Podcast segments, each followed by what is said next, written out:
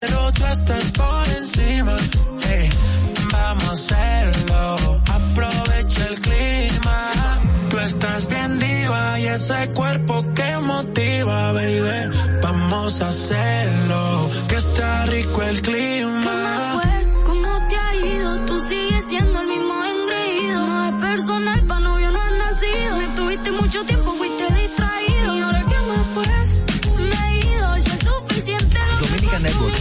A Sin Maquillaje y Sin Cuentos. Quiero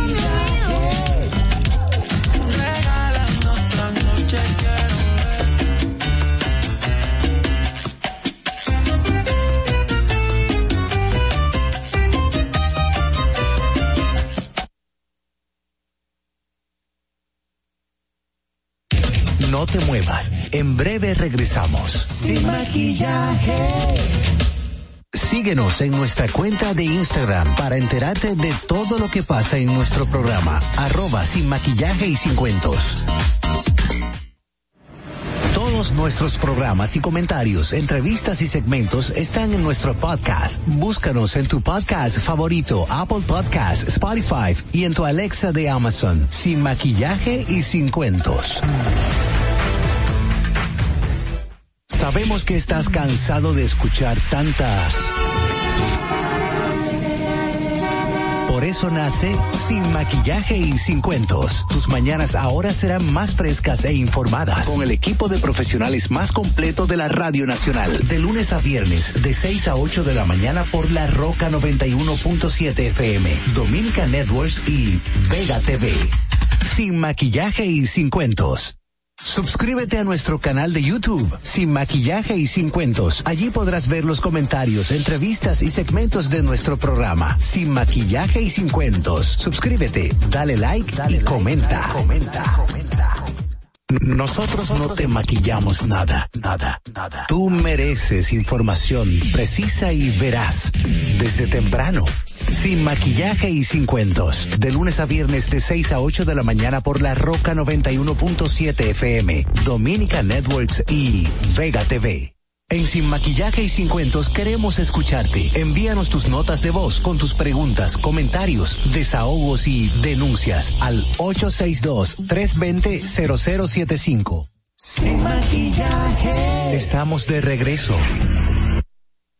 Dominica Networks presenta en Sin Maquillaje y Sin Cuentos un día como hoy. Un día como hoy, 20 de agosto del 1993, el expresidente de la Junta Central Electoral, doctor Froilán Tavares, revela haber sido fuertemente presionado por los partidos políticos para que cambiara el sistema de cómputos del organismo en las elecciones, pero no las aceptó y que la detención de su hijo cuando salía del país formó parte de esas presiones. Un día como hoy, en el año 1998, el presidente cubano Fidel Castro visita por primera vez el país para participar en la reunión especial de jefes de estados del Foro del Caribe, Caríforo, para buscar medidas que enfrenten los efectos de la globalización. Un día como hoy, en el año 2005, entra en vigencia el llamado Plan de Seguridad Democrática en una ceremonia celebrada en el sector Capotillo de la capital.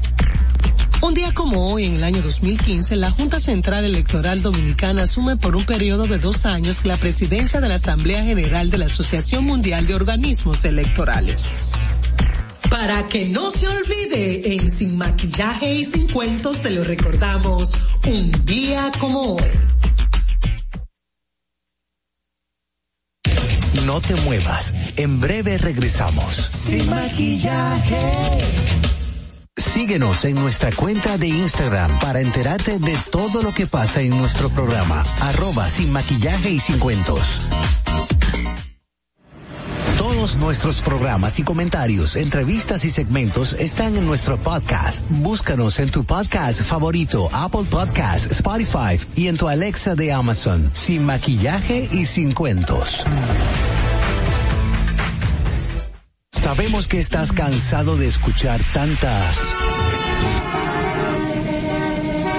Por eso nace Sin Maquillaje y Sin Cuentos. Tus mañanas ahora serán más frescas e informadas con el equipo de profesionales más completo de la Radio Nacional. De lunes a viernes, de 6 a 8 de la mañana por La Roca 91.7 FM, Dominica Networks y Vega TV.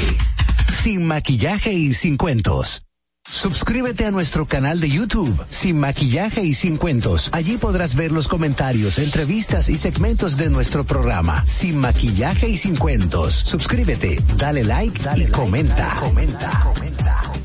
Nosotros no te maquillamos nada, nada, nada. Tú mereces información precisa y veraz desde temprano.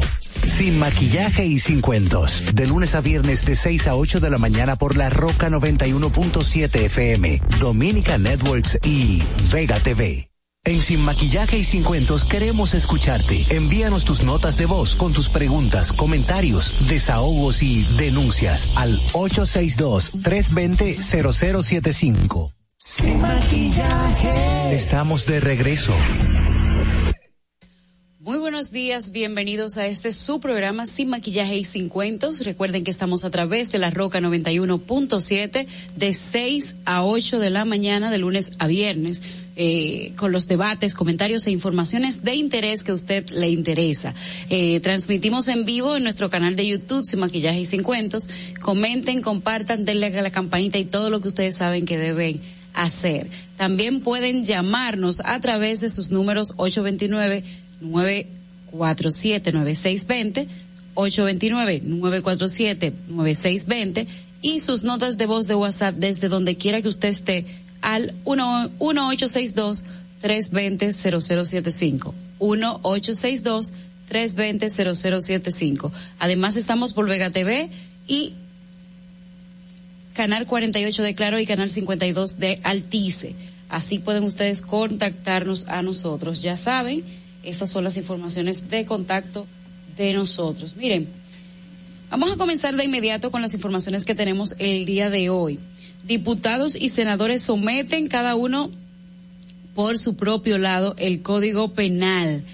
Doce diputados introdujeron un proyecto que incluye las tres causales al margen de la pieza sometida por el Senado en la legislatura pasada.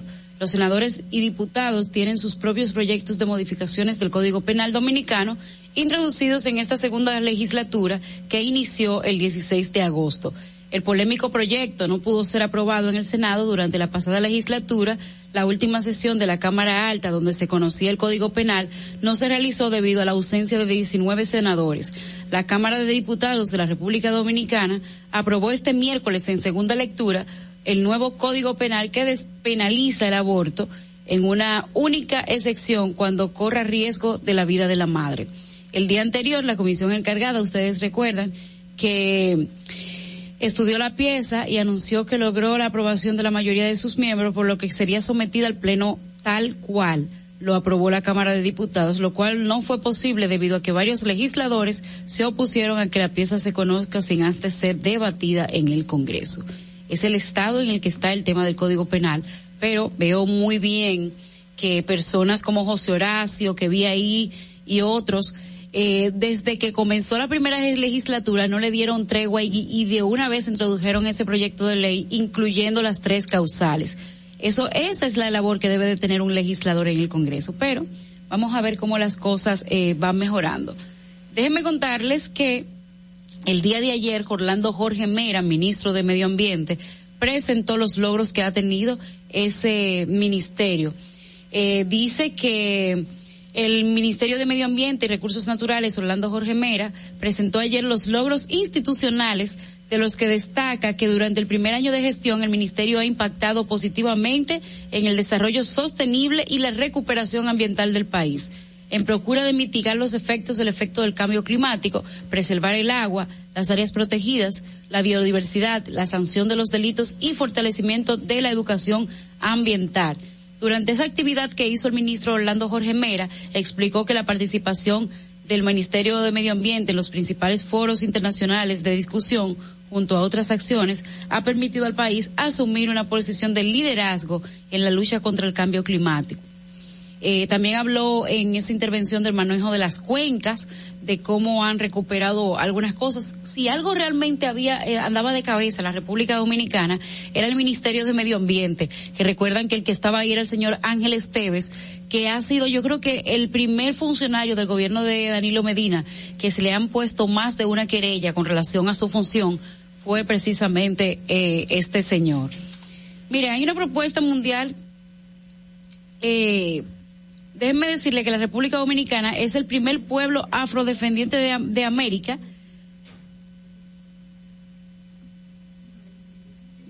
Buenos días. Recuerden, señores, que pueden seguirnos en nuestra página web sin maquillaje y sin cuentos y que pueden llamarnos a los números de cabina y, y mandar sus notas de voz al 862-320-0075.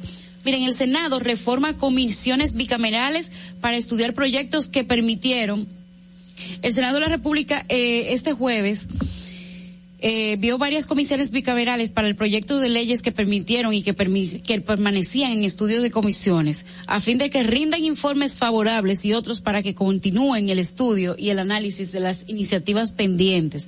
Entre las iniciativas enviadas a comisión bicamerales por el presidente de la Cámara Alta, Eduardo Estrella, figuran el proyecto de ley de Código Penal, el proyecto de ley orgánica de, regiones únicas de planificación de la República Dominicana y el proyecto de ley de comercio. Los senadores aprobaron además la resolución que solicitará al presidente de la República, Luis Abinader, declarar el estado de emergencia por desastre natural y calamidad pública a las provincias de Barahona.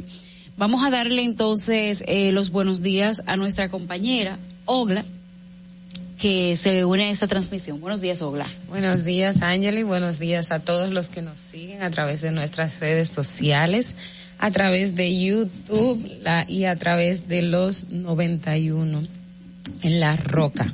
Señores, eh, nada, en el día de hoy ya es viernes, una semana, eh, digamos, no, no muy intensa, pero sí con, con con informaciones muy interesantes y relevantes para todos nosotros.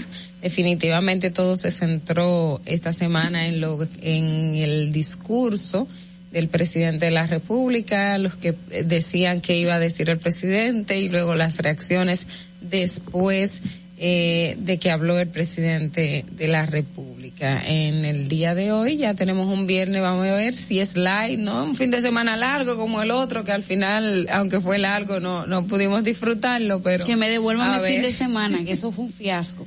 Bueno, señores, Angeli tiene rato quejándose. Creo que van a tener que ponérselo ese fin de semana. Claro, que me lo pongan por ahí, porque es que uno no pudo salir ni hacer absolutamente nada. Pero miren, para continuar con las noticias, déjenme decirle Alfredo Pacheco dijo que la mayoría del PRM tiene mentalidad de partido de oposición. El dirigente PRMista, Alfredo Pacheco, que además el presidente de la Cámara de Diputados, eh, sostuvo que uno de los retos que tiene esa organización es transformar el pensamiento del partido de oposición que afirma tiene la mayoría de sus miembros. El veterano político explicó que el origen de esa forma de pensar proviene del Partido Revolucionario Dominicano que duró más de más tiempo en oposición que, que gobernando. Al ser un partido de la mayoría de sus miembros, los correspondió a estar fuera muchos años de la oposición, muchos más de los que gobernó, entonces la mentalidad del PRMista, de una gran parte de los miembros de nuestro partido, y de una eh, y es una transformación que tenemos que hacer eh, para para no en, acostumbrarnos a ser partido de gobierno, para acostumbrarnos a ser partido de gobierno y al ejercicio gubernamental que es totalmente diferente a lo que es estar en oposición. Agregó que es necesario que la militancia de su partido entienda que tener la responsabilidad de la administración pública es totalmente diferente a estar en la oposición. Por ejemplo, si viene una tormenta, antes, antes, cuando nosotros éramos gobierno, no éramos gobierno, bueno, nosotros ayudábamos eh, dábamos auxilio en lugares, ahora es responsabilidad total del de, es nuestra. El PRM le falta un poco de aprender, le dice eh, Alfredo Pacheco. Bueno, las declaraciones de Pacheco son cosas, señores, que uno simplemente ve, pero vamos a ir ahora mismo a una breve breve intervención de nuestro señor Fernando. No te muevas. En breve regresamos. Sin maquillaje ahí mismito donde estás. O tal vez aquí, recostado bajo una mata de coco, o en la arena tomando el sol, o dentro del agua, no muy al fondo, o simplemente caminando por la orilla. Ahí mismo, abre tu nueva cuenta móvil BH de León, 100% digital y sin costo. La creas en minutos con cero pesos desde Móvil Banking Personal. Ábrela donde quieras, solo necesitas tu celular. Banco BH de León. Todos nuestros programas y comentarios, entrevistas y segmentos están en nuestro podcast. Búscanos en tu podcast favorito, Apple Podcast, Spotify y en tu Alexa de Amazon, sin maquillaje y sin cuentos. Si deseas tener acceso a todo lo que pasa en República Dominicana, debes obtener Dominican Networks. Es el primer sistema de cable dominicano para los dominicanos en el exterior. Aquí podrás disfrutar de todos los canales de televisión de República Dominicana, noticias, deportes, música, farándula y entretenimiento 24/7. Solo debes descargar nuestra aplicación en Roku, Amazon y Apple TV. E inmediatamente vas a disfrutar de todo el contenido de República Dominicana. Dominican Networks. Tu primer hogar te llena el corazón. Los expertos hipotecarios de la Asociación Popular de Ahorros y Préstamos están listos para asesorarte a la hora de adquirir tu préstamo hipotecario. Y puedes decir, mi casa mía de mi propiedad. Tenemos tasas fijas desde 6.95% y con plazos hasta 20 años. Solicita tu préstamo hipotecario a través de la primera web hipotecaria del país. Accede a pa.com.do slash hipotecario. Llegamos en medio de una gran crisis económica, producto de la pandemia. Pesar de eso, en solo un año comenzamos a recuperar y conseguimos un crecimiento económico entre enero y julio de este año de un 13.3%. ¿Qué significa eso para ti? Significa que recuperamos y creamos más empleo y pudimos aumentar tu salario mínimo con estabilidad en la tasa de cambio y una mayor producción de alimentos para garantizar el bienestar de tu familia. Estas no son promesas, son hechos. Ahora sí, el crecimiento económico nos toca a todos. Estamos cumpliendo. Estamos cambiando. Gobierno de la República Dominicana.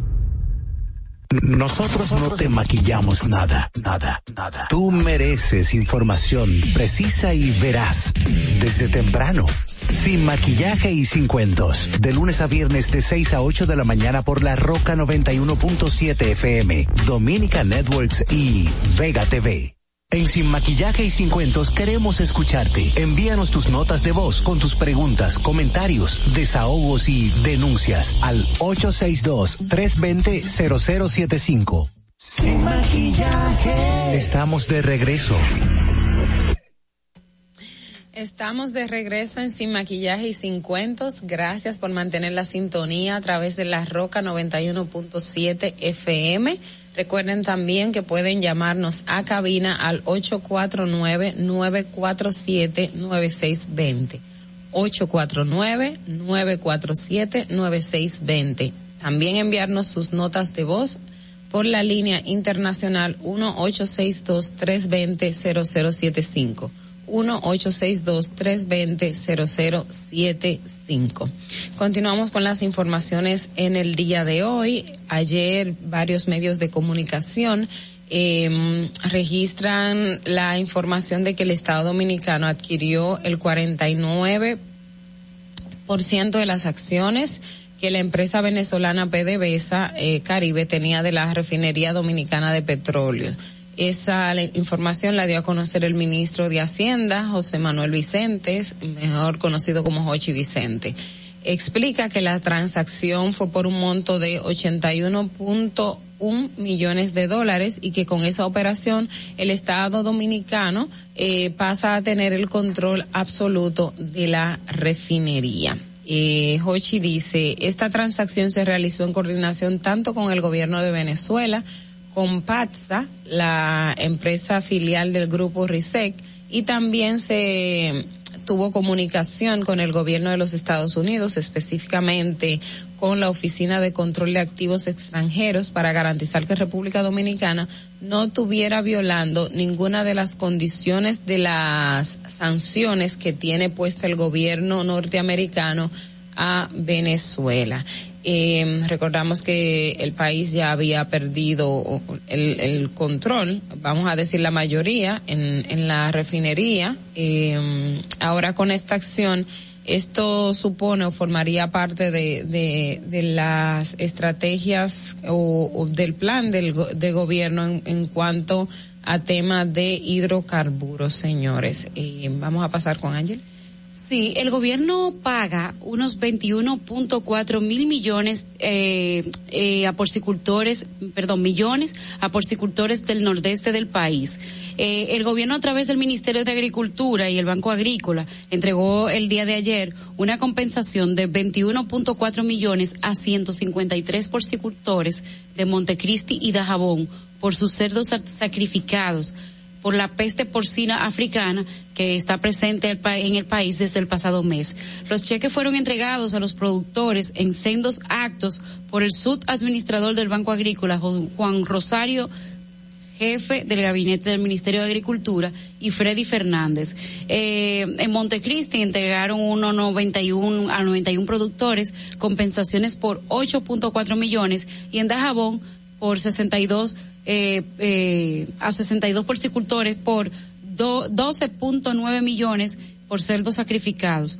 Con esos pagos se suman 69.5 millones los recursos entregados eh, por compensaciones a los porcicultores de cuatro de los 14 provincias afectadas por eh, esta crisis que, que, están pasando los cerdos. Miren, también hay un artículo muy interesante que habla de que eh, el presidente Luis Abinader se mantiene pendulando entre China, entre China y Estados Unidos con relación a las relaciones que tiene eh, internacionales y comerciales con estos países. Eh, recuerden que el presidente Luis Abinader, cuando toma la presidencia el 16 de agosto del año pasado, dejó bien establecido que su socio, principal socio comercial sería Estados Unidos. Eh, por la cercanía y demás eh, actividades económicas que tenemos con ese país, obviando las recientes relaciones que se habían establecido con Danilo Medina en el año 2018.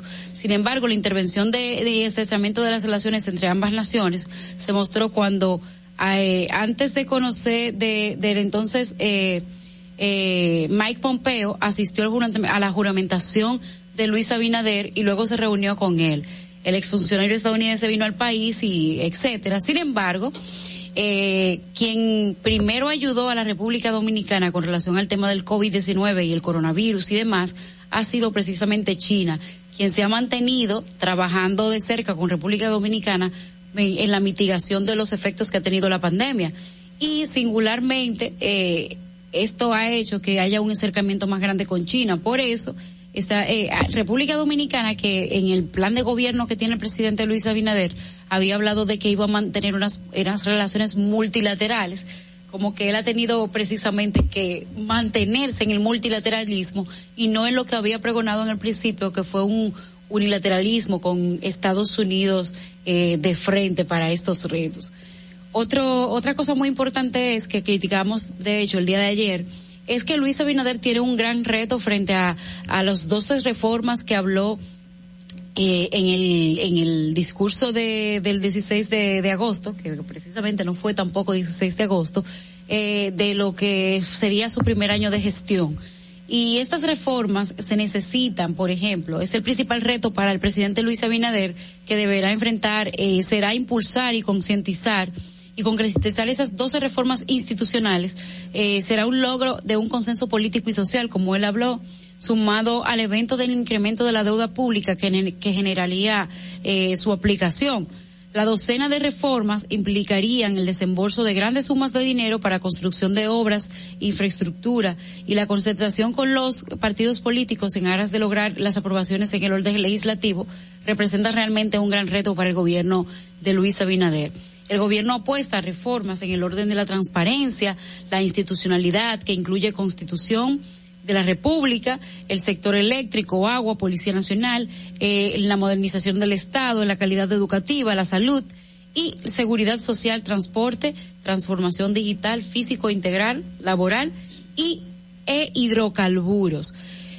Eh, en esos proyectos se dan paso hacia la implementación de un eh, en esos proyectos se dan paso hacia la implementación de un largo y mediano plazo. El tema en esto es lograr eh, el consenso de partidos, como es en el caso, por ejemplo, de la transparencia y la institucionalidad, donde Luis Abinader ha designado a Miriam Germán, que mantiene en vilo a muchos partidos de oposición por estar investigando sendos casos de corrupción.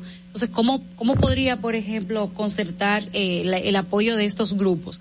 Con, hay otros temas en el que sí yo entiendo que puede tenerse eh, una mayor eh, compenetración de la, de la, de los sectores sociales y de la parte de, la oposición, pero precisamente ese tema le dará mucho trabajo conseguir esta, eh, esa, esa compactación de los sectores. Ogla. Bueno, señores, y en otra información, tomando ya que Angeli hace referencia al tema judicial y Ministerio Público, recordarles que todavía está el juicio del caso Odebrecht, que ya está en su fase final, está en la fase eh, conclusiva. De hecho, la, las partes están haciendo sus pedimentos finales. Y en el día de ayer, la defensa de Ángel Rondón Rijo, quien es el principal imputado, en este caso, hace el señalado que en su conducción de enlace comercial de la constructora brasileña Odebrecht habría distribuido sobornos entre funcionarios de eh, o exfuncionarios de la de pasadas gestiones eh, o funcionarios del Estado. Entonces, en el día de ayer, eh, Ángel Rondón, a través de su defensa técnica, que son sus abogados, pidieron al tribunal eh, declarar su absolución, o sea, que entiende que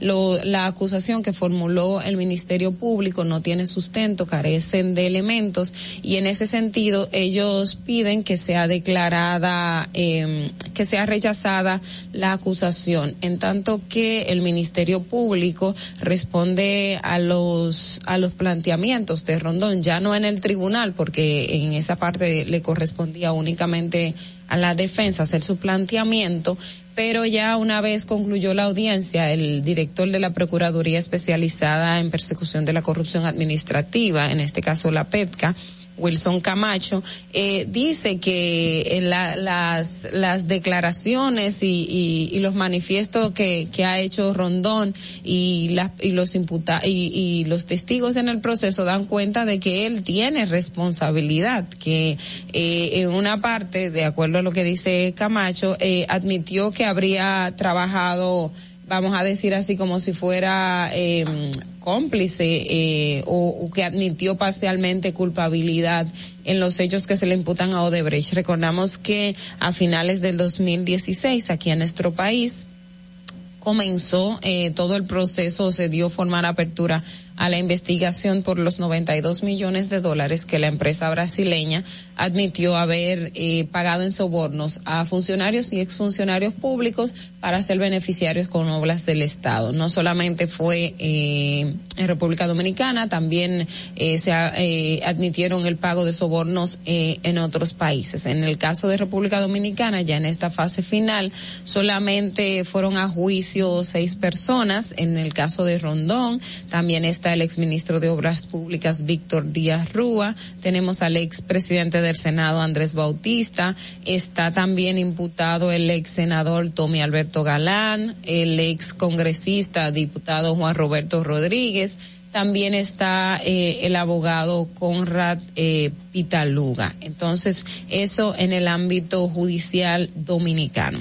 Si nos vamos al ámbito judicial, pero ya en materia internacional, en el caso de Haití, específicamente lo relacionado con el magnicidio del presidente Jovenel Moïse. Ayer, eh, un medio de comunicación de Colombia, Noticias Caracol, más específico, que ya en otra ocasión había hecho un reporte especial eh, hablando sobre eh, los posibles culpables o los posibles responsables, tanto intelectual como material, del asesinato del expresidente, del presidente Moïse, porque fue asesinado eh, en funciones.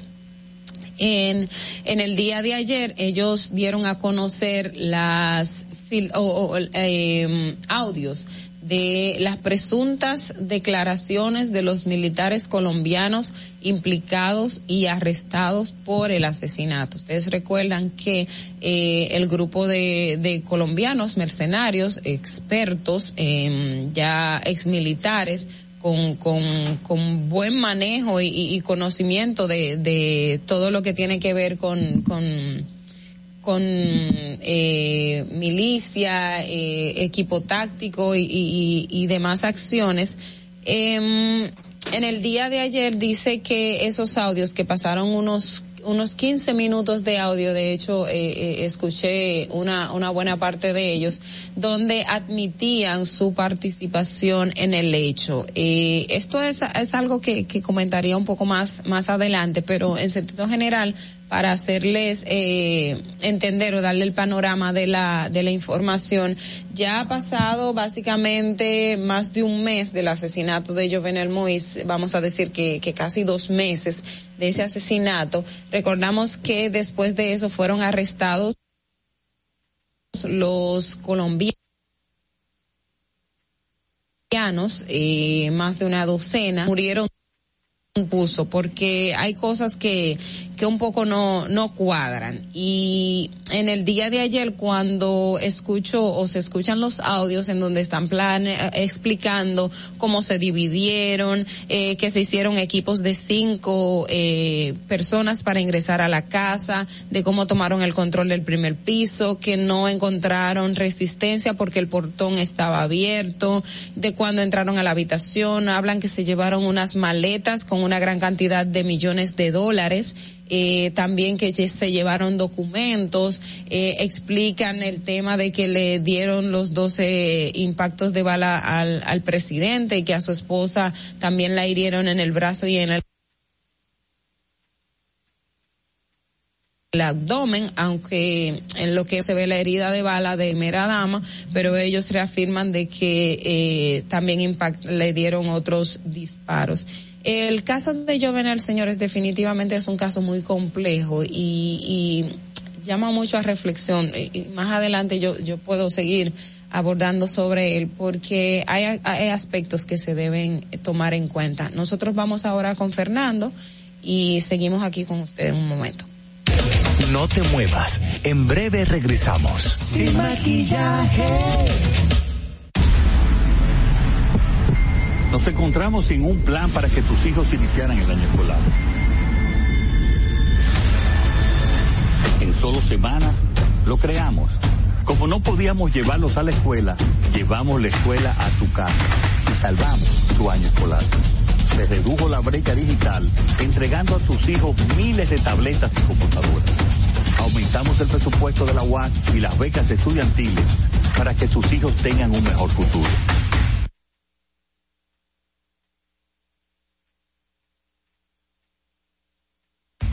Estas no son promesas, son hechos. Gobierno de la República Dominicana. Ahí mismito donde estás. O tal vez aquí, recostado bajo una mata de coco. O en la arena tomando el sol. O dentro del agua, no muy al fondo. O simplemente caminando por la orilla. Ahí mismo, abre tu nueva cuenta móvil BH de León. 100% digital y sin costo. La creas en minutos con cero pesos desde Móvil Banking Personal. Ábrela donde quieras. Solo necesitas tu celular. Banco BH de León. Si deseas tener acceso a todo lo que pasa en República Dominicana, debes obtener Dominican Networks. Es el primer sistema de cable dominicano para los dominicanos en el exterior. Aquí podrás disfrutar de todos los canales de televisión de República Dominicana, noticias, deportes, música, farándula y entretenimiento 24/7. Solo debes descargar nuestra aplicación en Roku, Amazon y Apple TV. E inmediatamente vas a disfrutar de todo el contenido de República Dominicana.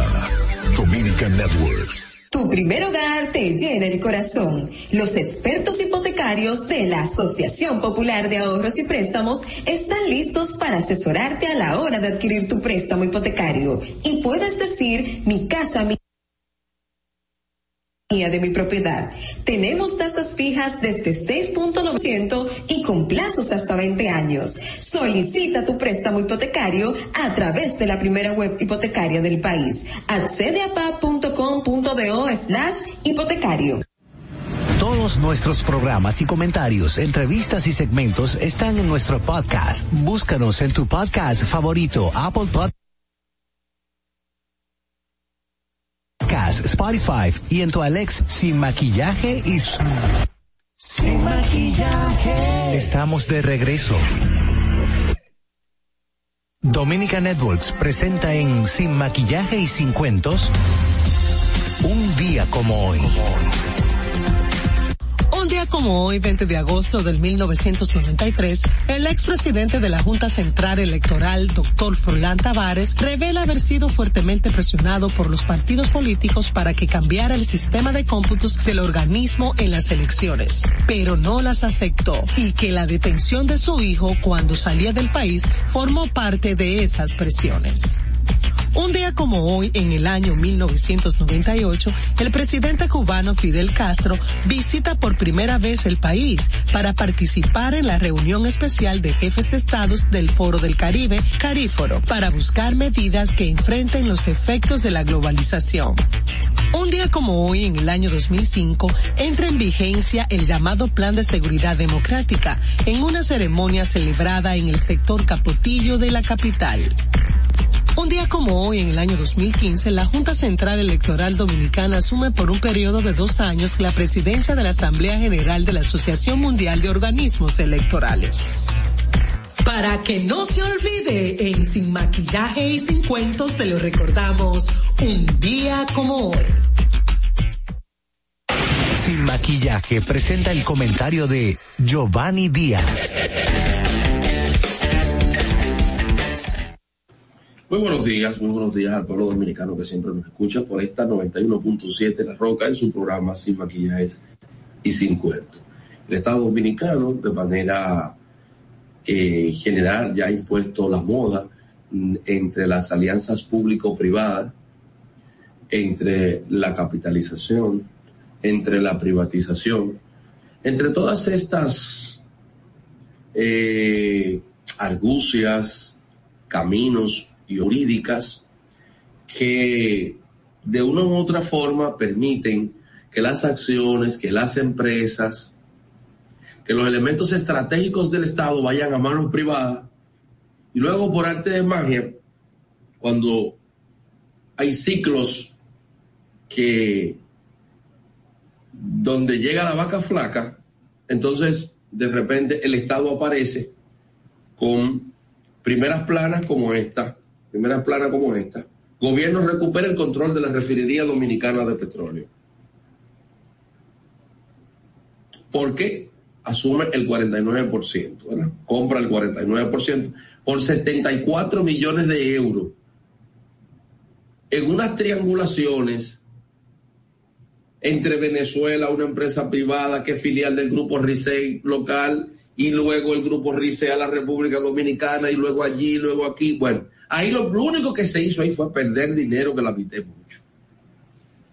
Entonces, ya nos van acostumbrando a eso, de que nos venden y nos ponen a cargar el dinero. Y luego nosotros tenemos a nuestros verdugos que recibirlos con víctores, cual si fueran libertadores. Héroes de la batalla por la soberanía, por los intereses nacionales, etcétera, etcétera. Entonces, son cosas que son buenas que ustedes vean, porque de esa misma forma, luego hay un sinnúmero de cosas que supuestamente se van a ir recuperando, pero luego de la recuperación, cuando se tenga, entonces ahora va a haber una alianza público-privada para luego volver a recuperarla. Ya el PLD en sus diferentes manifestaciones y etapas vendió, volvió a comprar, volvió a comprar, volvió a vender. Empiezan comprando para luego a través de público-privado justificar una especie de venta o administración ajena. Son cosas que hay que verla, que hay que tenerla eh, muy pendiente, porque son amenazas claves y puntuales a los intereses nacionales. Eso es lo que luego justifica el por qué a veces nosotros terminamos ante una un claro ¿no? Eh, engaño y o estafa de muchas cosas con la que te dicen que hay una institución para proteger algo, pero que cuando tú vas a la normativa jurídica, cuando vas a los elementos legales, cuando vas a ver realmente para qué sirve, para qué está esa institución, Entonces te das cuenta que esa institución no tiene competencia, no tiene las facultades legales para hacer nada de eso que tú estás esperando. Porque forma parte de este juego de triangulaciones en donde hay una estafa institucional, pero que el desconocimiento de la misma nos deja solo en la primera fase del despertar, que es la catarsis social. Creer que protestar, gritar, eh, eh, denunciar va a ser la solución. No puede ser la solución porque no estamos ni protestando, ni gritando, ni atacando el real problema, las causas estructurales que generan esas consecuencias por las que nosotros sentimos ese malestar social. Y es difícil poder cambiar ese malestar social porque eso solo se cambia desde la calle, cambiando la estructura jurídica, cambiando la estructura legal, la estructura constitucional, cambiando los elementos que permiten que se den esas estafas sociales. No, no hay forma de, de que por una denuncia en medio de comunicación, por un programa de investigación, eso no cambia por eso. Y no cambia por eso porque no hemos todavía expuesto esos reales problemas, porque como sociedad no se han comprendido para, para, para, para poder atacar, para poder exigir lo que realmente hay que cambiar. Sí, es como si fuera un árbol, ¿no? Bien. Indiquemos aquí la metodología del árbol del problema. Una herramienta básica para el análisis de problemas sociales y los diagnósticos. ¿Cuál es el problema real? El problema real es en una voluntad de rapiña. Es esa necesidad de hurto de la cosa pública que viene de dónde? De los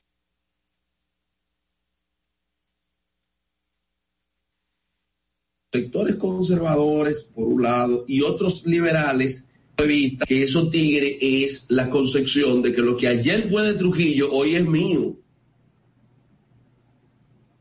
Y ya no solo me basta con las empresas que fueron de Trujillo, sino que ahora a través de la alianza público-privada son todos los planes y carpetas de desarrollo que el Estado durante mucho tiempo ha ido estructurando. Aquí hay carreteras, soluciones que tienen más de 40 años que ya han sido trazadas y no se han construido.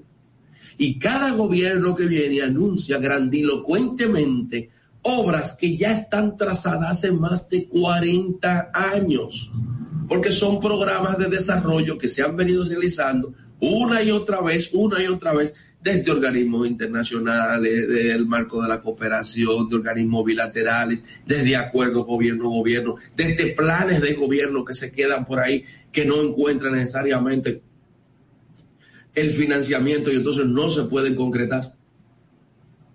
Si ustedes buscan muchas de esas cosas que, por ejemplo, el presidente ayer, eh, eh, en estos días, vamos a hacer el monorriel de aquí a Santiago, eso búsquelo en el 2044 que anunciaba Leonel. Vamos ahora a la circunvalación de qué sé yo qué. Eso está ahí. No es una obra de Leonel. No es una obra de ninguno. Son obras de técnico que desarrolla un país. Y eso está ahí. Y eso está ahí.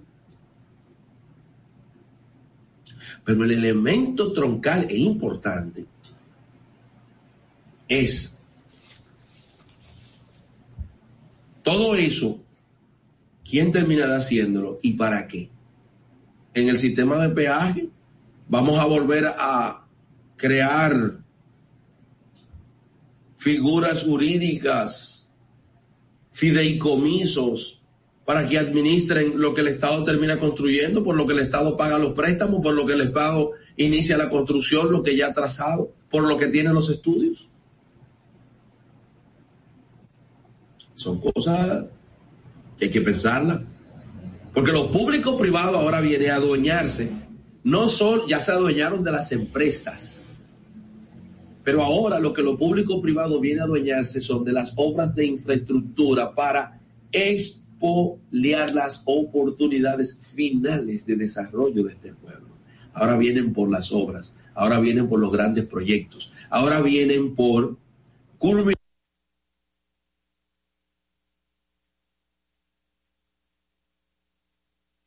final,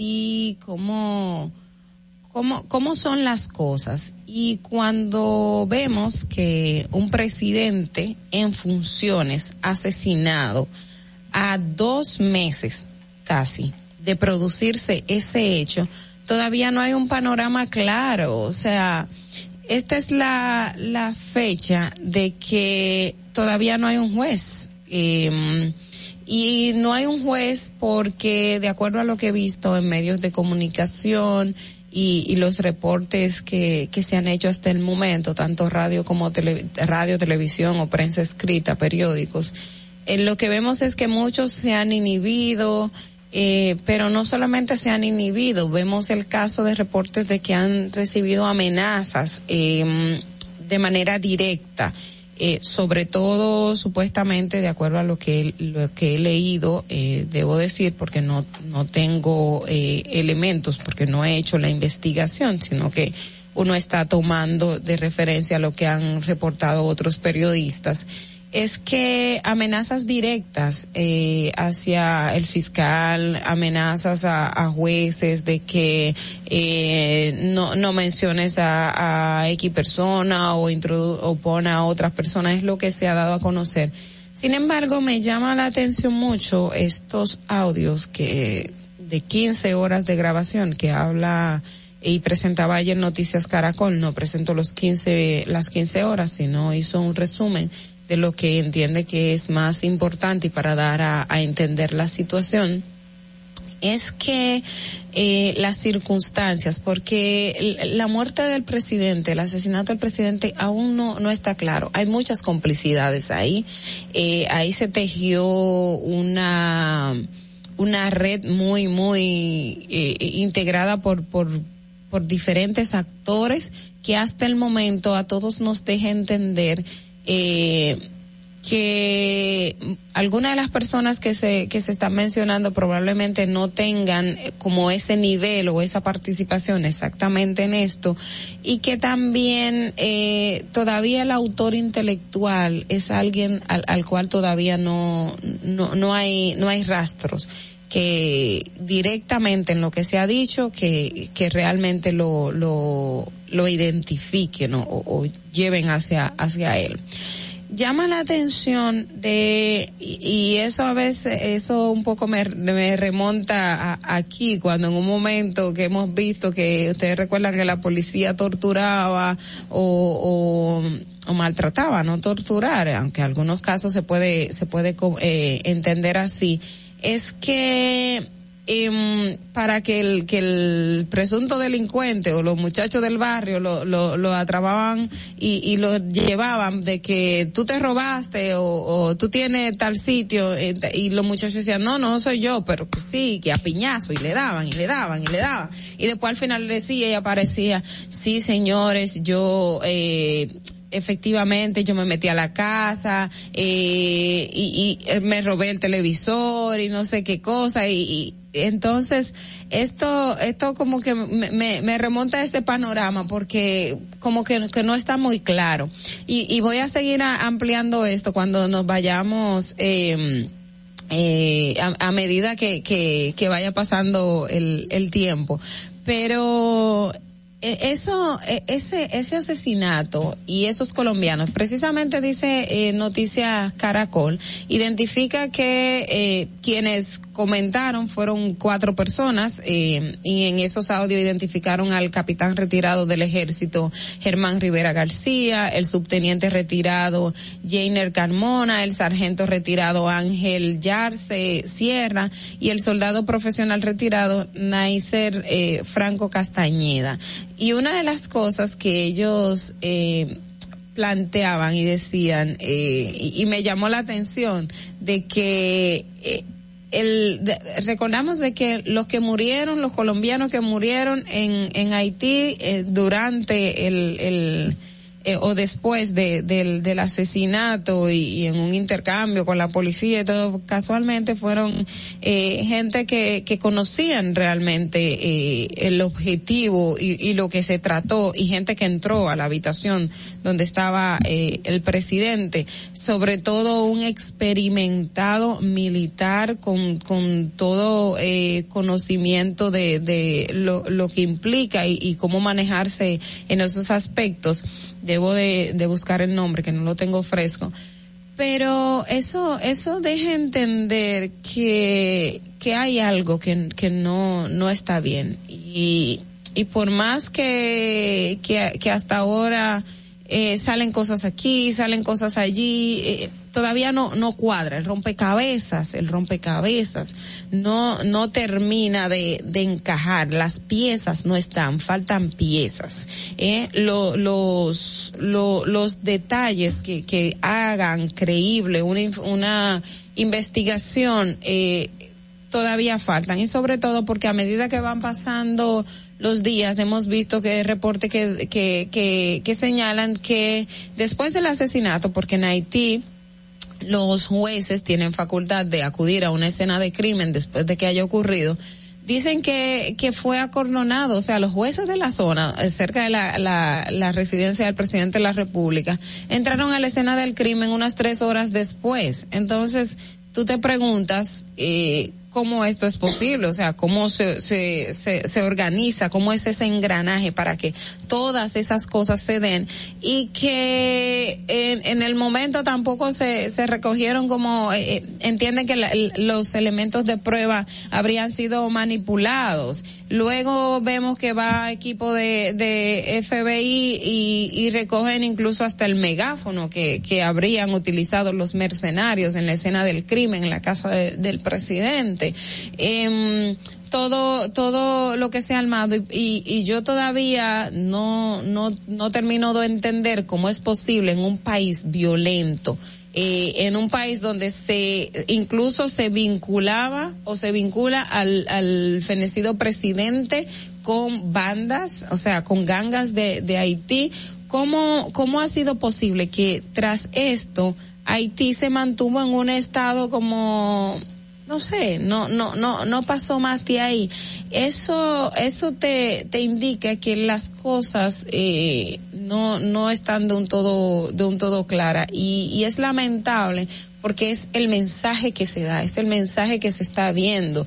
No es que estamos diciendo que un presidente tiene eh, más importancia que el, que el, que el más, el, que un, que un ciudadano haitiano común. No estamos planteando esto porque cuando hablamos de seres humanos todos somos iguales, pero estamos hablando de la investidura de un presidente de la República y que a dos meses de su asesinato todavía eh, se vislumbra un panorama eh, no claro y medios de comunicación están dando eh, a conocer informaciones que de hecho incluso las propias autoridades y, y es lo correcto cuando hay buen periodismo de que uno busque los datos y darlo a conocer porque las autoridades no lo está dando a conocer. Pero es una pena de que las autoridades no no no estén eh, no sé no, no, sé ni cómo describirlo, eh, lo que representa lo, lo relacionado a, a, este magnicidio.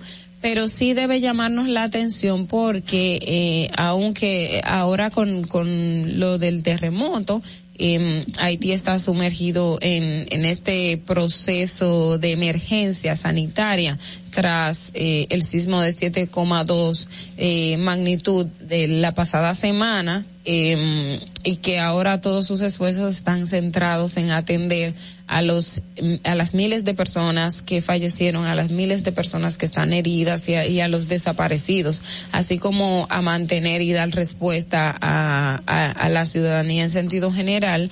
Eh, no no es de menos que también el tema del asesinato del presidente deba mantenerse y, y hacerse una investigación lo más, eh, bueno, lo más no, que debe de ser transparente, debe ser clara, debe dar respuestas, debe dejar en evidencia que el sistema de impunidad que tradicionalmente, que sigue reinando en ese país, lamentablemente por las mismas condiciones que tiene, en este caso, al menos se hará justicia evidente porque porque es algo necesario es es el mensaje que se está dando con este caso. Entonces Haití con el asesinato del presidente Jovenel Moïse debe definitivamente dar un ejemplo ¿Por qué? Porque entonces estamos sentando la base para el futuro. Porque si mataron a un presidente en funciones, no se hizo justicia, no se aclararon la, la, las interrogantes, no hubo una, un, proceso transparente, usted le está dejando entender a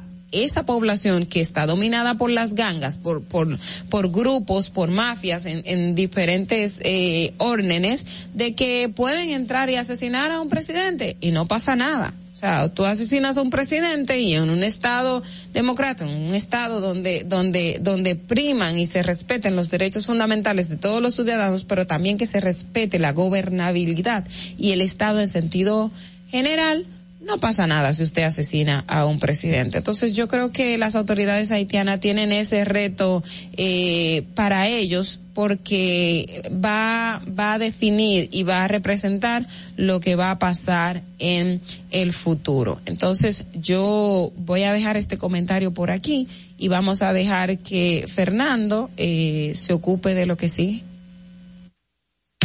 No te muevas. En breve regresamos. Sin maquillaje. Suscríbete a nuestro canal de YouTube, Sin Maquillaje y Sin Cuentos. Allí podrás ver los comentarios, entrevistas y segmentos de nuestro programa, Sin Maquillaje y Sin Cuentos. Suscríbete, dale like dale y like, comenta. Dale, comenta. comenta ahí mismito donde estás. O tal vez aquí, recostado bajo una mata de coco, o en la arena tomando el sol, o dentro del agua, no muy al fondo, o simplemente caminando por la orilla. Ahí mismo, abre tu nueva cuenta móvil BH de León, 100% digital y sin costo. La creas en minutos con cero pesos desde Móvil Banking Personal. Ábrela donde quieras, solo necesitas tu celular. Banco BH de León. Todos nuestros programas y comentarios, entrevistas y segmentos están en nuestro podcast. Búscanos en tu podcast favorito, Apple Podcast, Spotify y en tu Alexa de Amazon, sin maquillaje y sin cuentos. Primer hogar te llena el corazón. Los expertos hipotecarios de la Asociación Popular de Ahorros y Préstamos están listos para asesorarte a la hora de adquirir tu préstamo hipotecario. Y puedes decir, mi casa mía de mi propiedad. Tenemos tasas fijas desde 6.95% y con plazos hasta 20 años. Solicita tu préstamo hipotecario a través de la primera web hipotecaria del país. Accede a pa.com.do slash hipotecario. Síguenos en nuestra cuenta de Instagram para enterarte de todo lo que pasa en nuestro programa. Arroba sin maquillaje y sin cuentos. El país demandaba justicia. Porque algunos se creían intocables. Pero esto cambió. Inmediatamente nombramos una Procuradora General independiente para enfrentar la impunidad y la corrupción sin culpables favoritos y sin vacas sagradas, para recuperar lo que te pertenece. Por primera vez tenemos un gobierno que no interviene en el Poder Judicial. Estas no son promesas, son hechos cumplidos. Ahora sí, vivimos en un país más justo. Estamos cumpliendo. Estamos cambiando. Gobierno de la República Dominicana. En Sin Maquillaje y Sin Cuentos queremos escucharte. Envíanos tus notas de voz con tus preguntas, comentarios, desahogos y denuncias al 862-320-0075. Sin Maquillaje. Estamos de regreso. Y ahora en Sin Maquillaje y Sin Cuentos, el tráfico y el tiempo.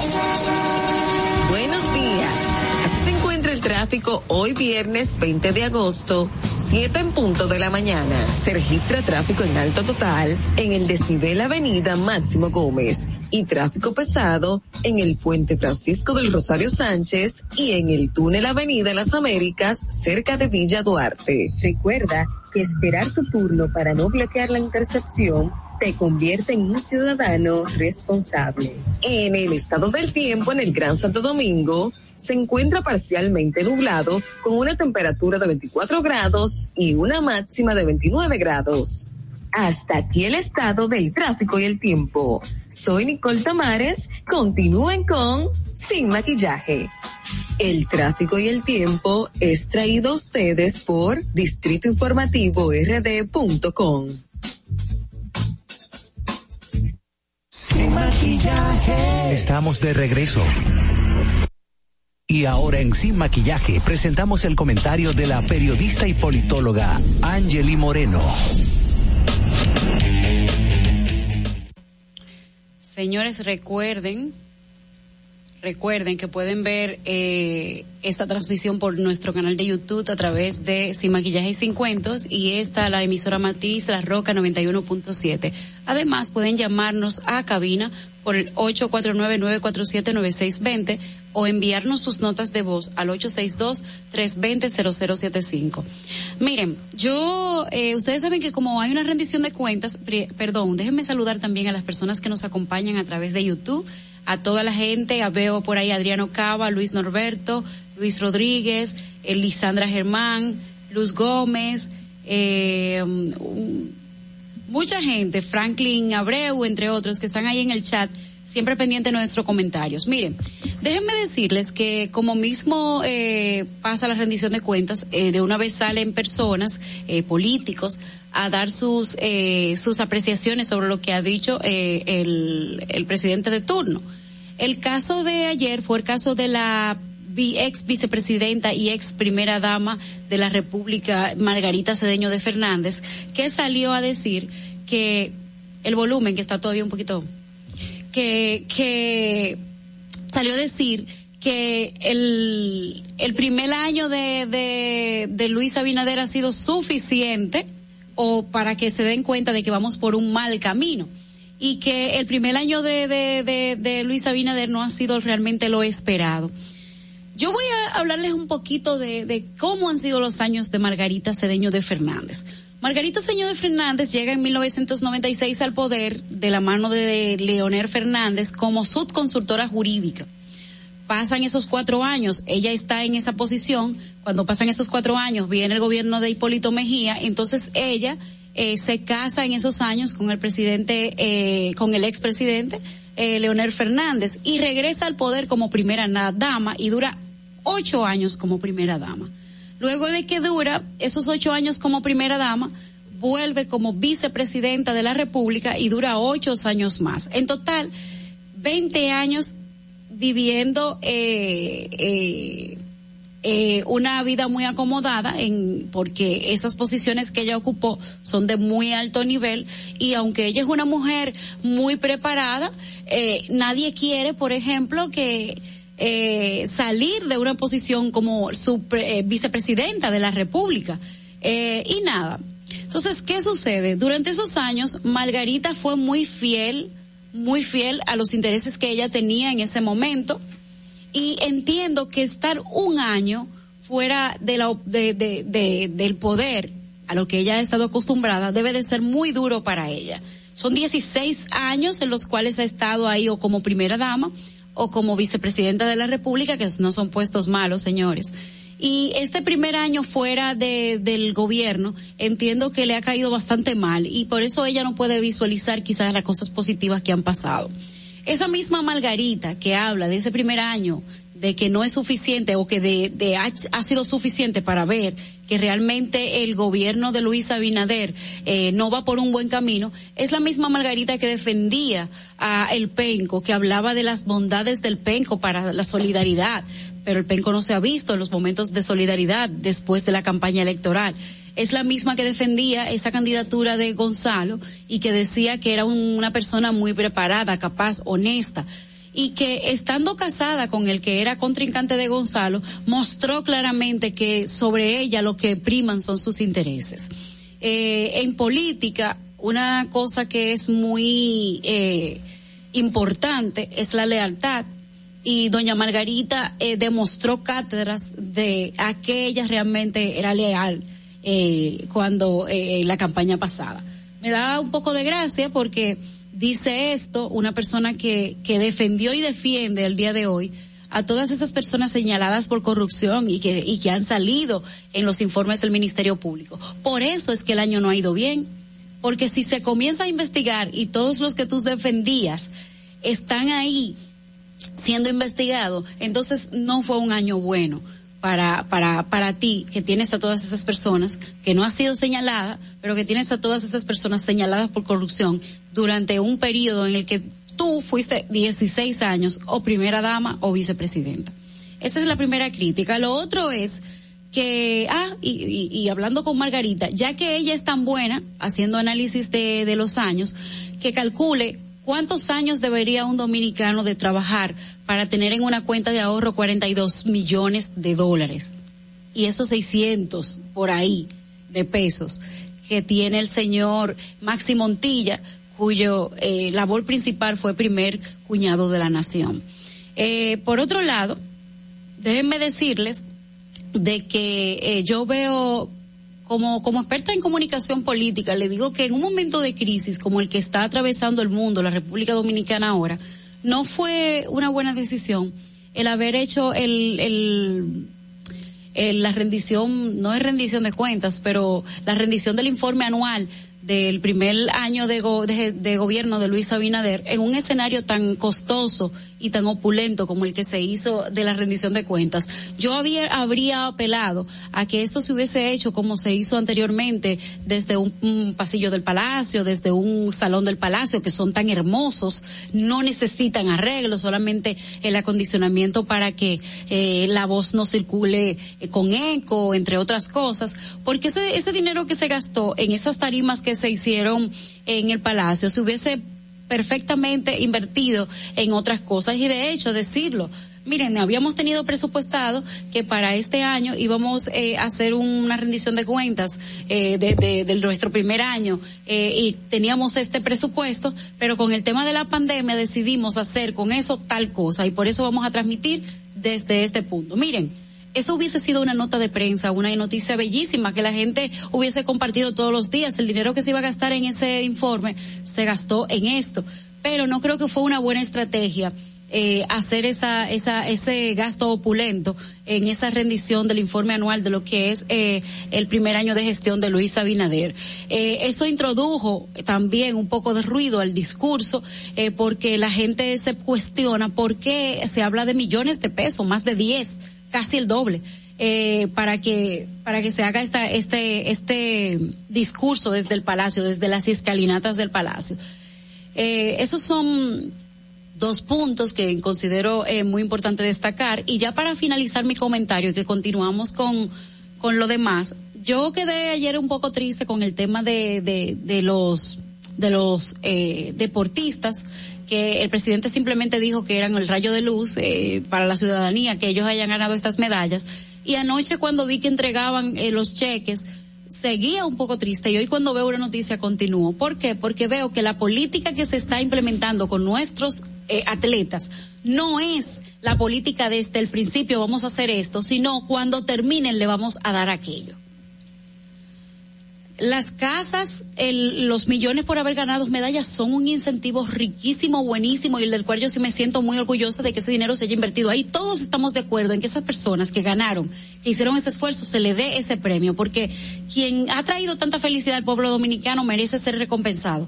Pero que la política no sea que te voy a dar cuando tú llegues con una medalla también yo había criticado aquí que aquí eh, de esos ya de, el hecho de ir esos atletas a Tokio era una medalla porque esos atletas se han pasado muchas competencias para llegar a Tokio muchas regionales eh, eh, del continente etcétera.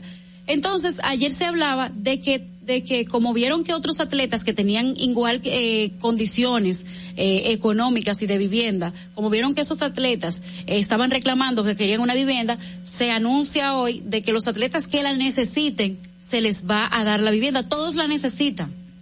El tema es mejorar las condiciones de vida de los atletas desde que inician en el deporte. No esperar a que ellos pasen porque les voy a decir una cosa, un proyecto de llevar un atleta a unas Olimpiadas es un proyecto de una familia que dice, ese muchacho está practicando tal deporte, hay que darle buena comida. Y esas familias son pobrecitas. Entonces, que el proyecto del presidente Luis Abinader se encamine en hacer políticas públicas realmente para, para, para tener deportistas de calidad y no para tener premiados de las, de, las, de las eh, Olimpiadas simplemente con casas y dinero. Vamos, Fernando. Sabemos que estás cansado de escuchar tantas Por eso nace Sin Maquillaje y Sin Cuentos. Tus mañanas ahora serán más frescas e informadas con el equipo de profesionales más completo de la Radio Nacional. De lunes a viernes, de 6 a 8 de la mañana por La Roca 91.7 FM, Dominica Networks y Vega TV. Sin Maquillaje y Sin Cuentos. Jelly, Jelly. Bueno, cuénteme, algo. Cuéntemelo. Tengo un eco. Bueno, miren, yo, yo no te escucho con eco. ¿Tú no me escuchas? Te escucho muy bien, pero sin eco. Ok, perfecto.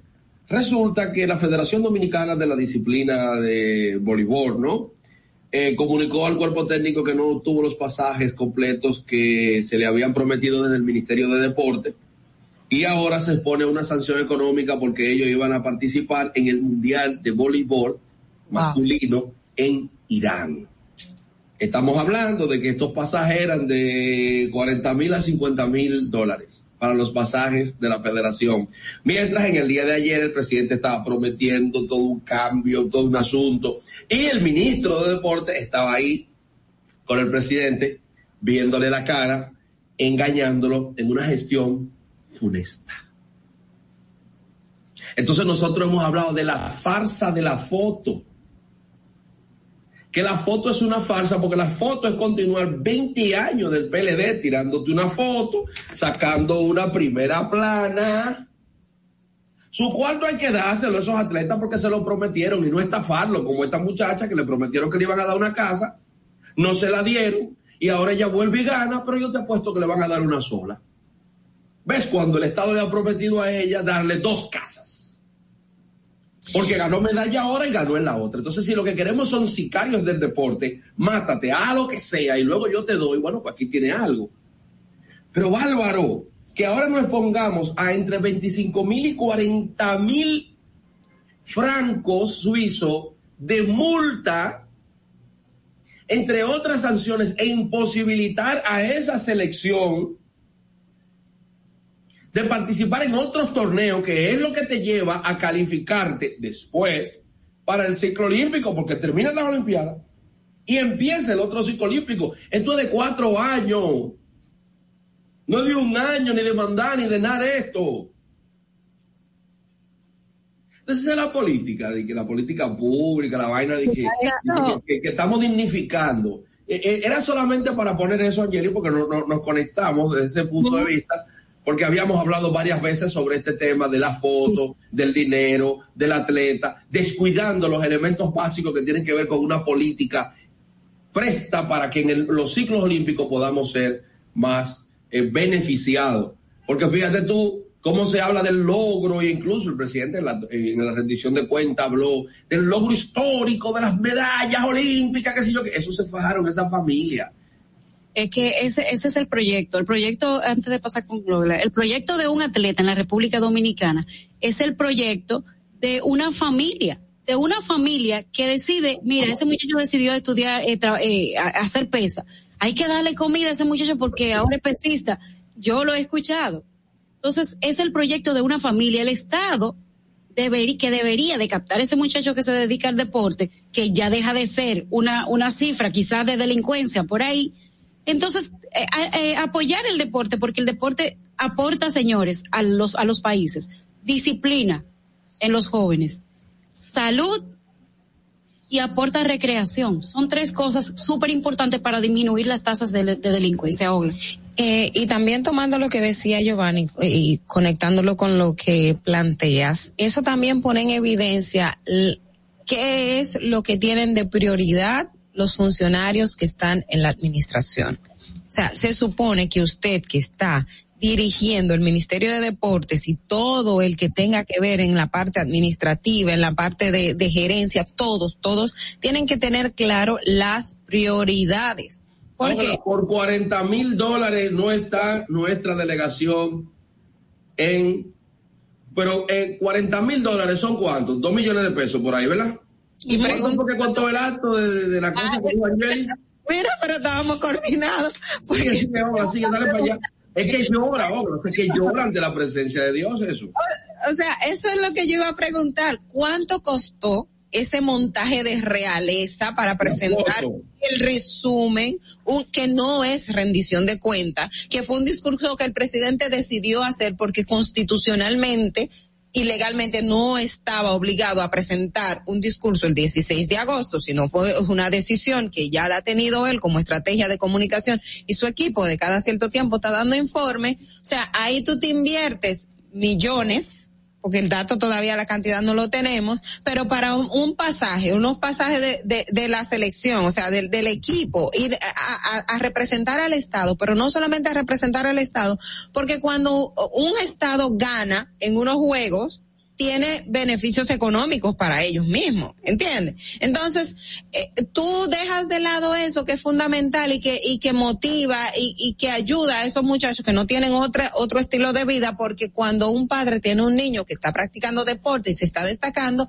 ellos ven ahí, mira, ahí está el futuro, pero para el Estado y para la- los que están administrando eso no importa y mejor yo me gasto 10 millones de pesos, montarte una tarima bonita, presentarte un informe muy chévere que se vea y la foto y los medios, como dice Giovanni, vainita, vainita, ¿verdad? Entonces, y al final eso es lo que importa. Yo hubiese, yo hubiese como experta en comunicación política, yo hubiese dicho lo siguiente, presidente, vamos a mandar una nota diciendo que los 17 millones de que se iban a gastar, que se había presupuestado para esto, lo vamos a, a gastar en tal cosa y que vamos a hacer una rendición de cuentas desde el, Ahora el-. Desde la rotonda de San, San, San Cristóbal No, vámonos para Babánica. Espérate, por ser San Cristóbal la provincia donde se redactó la primera No constitución. Como tú vas a hablar de este tema, vamos a hacerlo emblemático desde San Cristóbal. Montamos una carpita, una vaina, ta, ta, ta, ta, ta.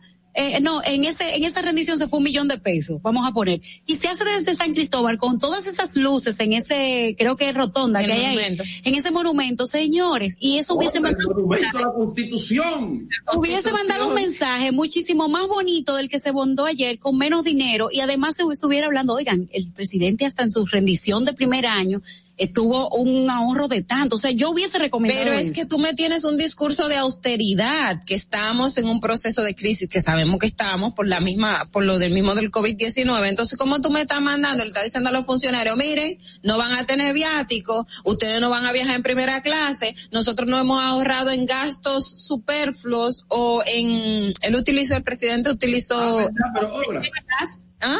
Quizás es por el decreto que no pudieron comprar los pasajes para, para, para cosas, o sea, que están prohibidos los pasajes y eso, y como lo, como ir allá es un lujo, quizás fue eso. Uno trata de buscarle una explicación de que el Ministerio de Deporte no haya comprado eso, quizás se debió a eso. Pero otro punto que quiero poner, eh, que- porque ustedes lo trataron ayer respecto de la representación. Es decir, vamos a ver, ¿a quién se le rinde cuentas? Al La pueblo. población. Atiende a Yeli, ponme, la, ponme el amplio de ayer. Atiende, no, atiende. Porque creo que fue Angélica que tra- trató ese tema ayer de a quién rendirle cuenta. Sí. Dime una- la siguiente cosa. Si el presidente se reúne todos los miércoles con las juntas de vecinos, ¿por qué no le rindió cuenta a esa junta de vecinos? No, no, no, no. En primera fila estaba, era. Todo el pleno del gobierno. Pero eso es un consejo de gobierno. Eso es una rendición de cuentas. Rendición de cuentas y además histórica hubiese sido, sin entrar en populismo, pero el presidente es una gente populista. Pero sin entrar en eso, mira, yo me he reunido con 112 juntas de vecinos. A estas 112 juntas de vecinos, yo estoy poniendo un número, ¿no? Vamos a invitarla a un lugar X. Distanciamiento social, perfecto. Miren, señores, está pasando esto, esto, esto. Giovanni, Giovanni, vamos a armar tu idea con la mía. Vamos a llevar a la Junta de Vecinos, los representantes, a San Cristóbal. O no, en el No, es que en Bánica, que San Cristóbal, no, en San Cristóbal. Vete a Bánica, vete a Asua, donde yo tengo fotos en Asua de que hay cuarteles policiales hechos de, ¿cómo se llama esto? De que si yo quede vaca con arena, ¿cómo se llama eso? De barro. Tú sabes de aquello.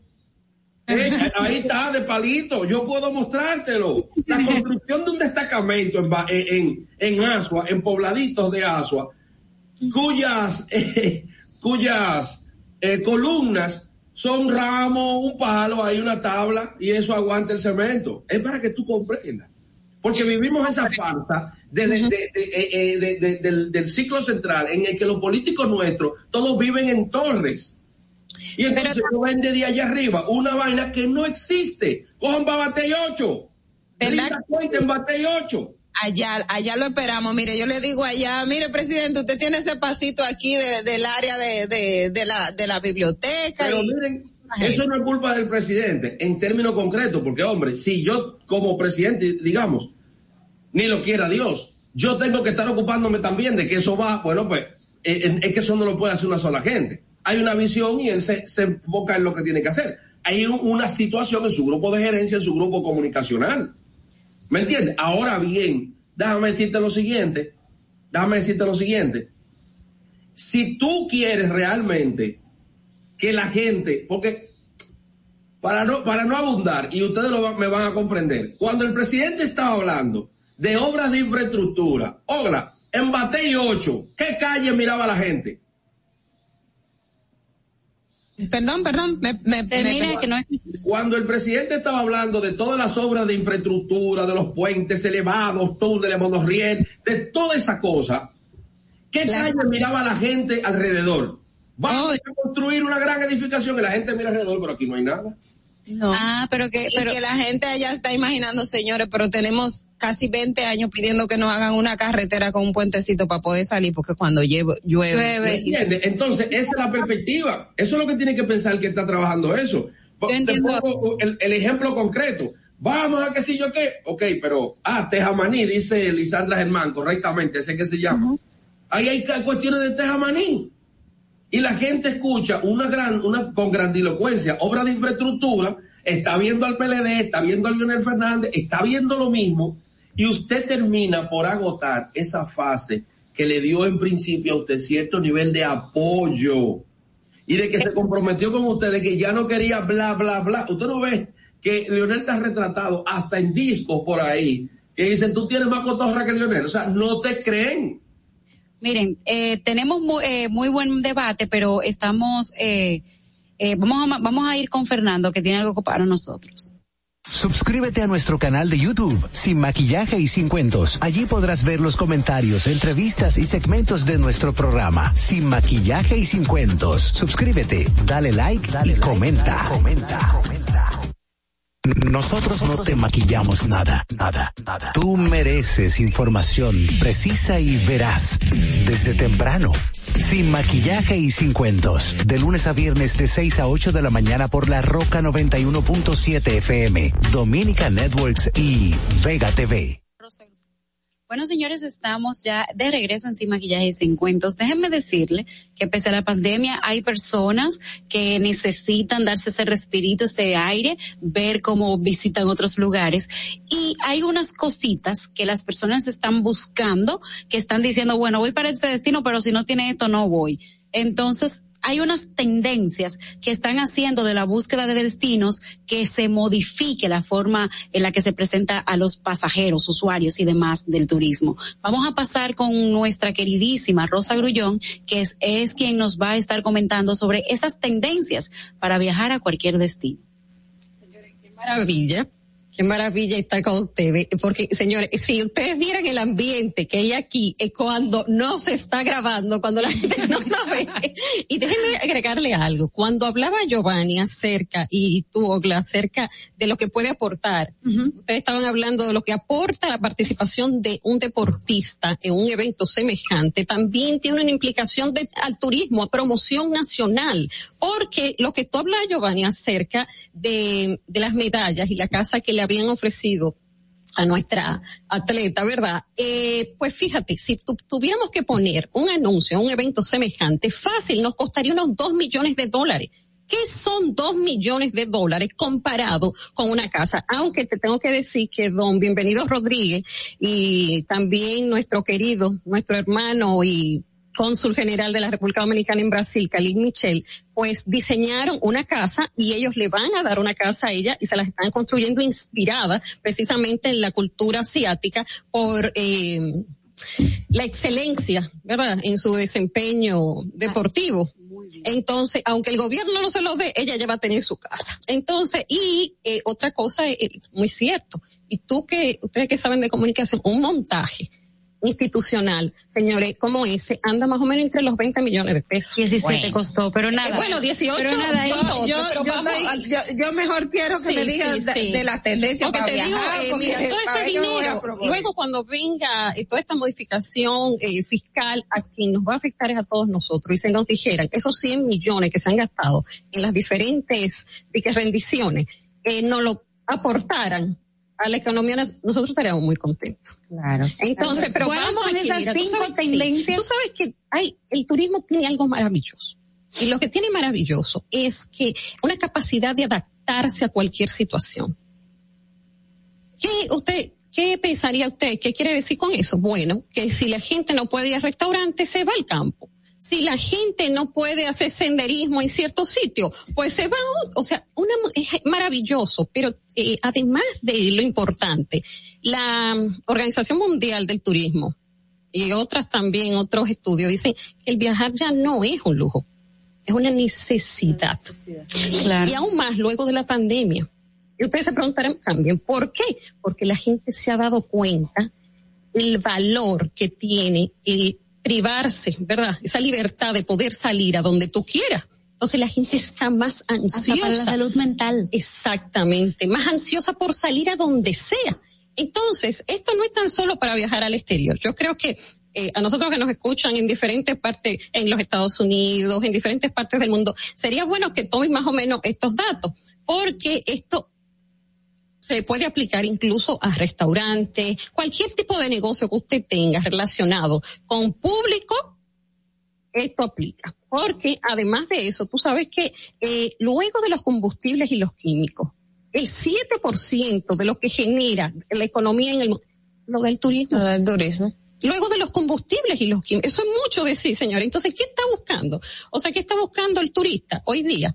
Esto es según no tan solo un estudio que salió ahora en julio del 2021 de la OMT, de la Organización Mundial del Turismo, sino también hay algo interesantísimo que si usted quiere lo pueden buscar, que es de un buscador. Hay un buscador de tickets aéreos que se llama Sky, Sky como cielo, Canner.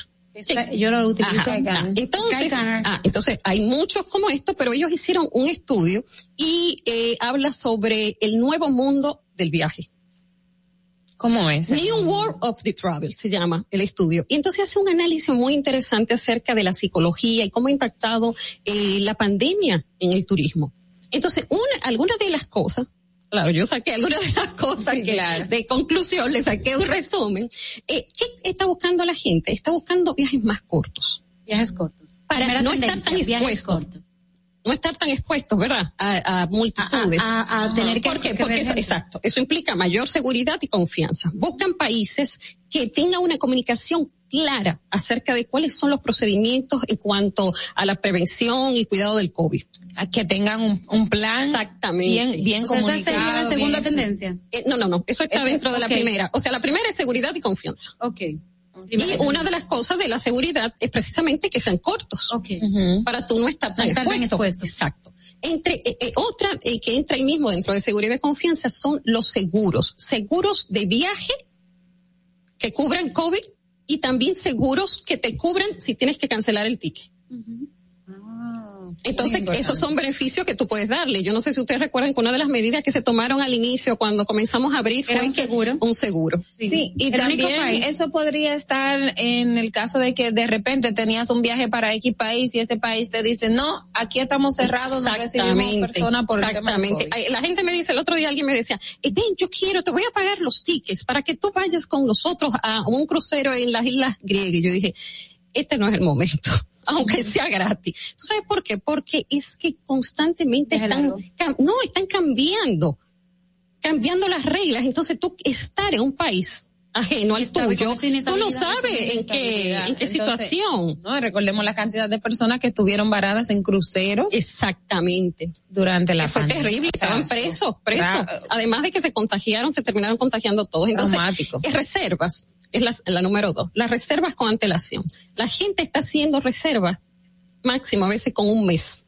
Cuando hay más, por lo menos los norteamericanos, que son los que más vienen a República Dominicana, lo hacen con seis meses, hasta con un año. ¿Qué? Sí, sí, eh, esa es la es normal. diferencia que la gente dice, ay, yo no viajo, porque es que no tengo dinero, es que no tengo... No, señores, el americano ahorra todo el año para sus vacaciones.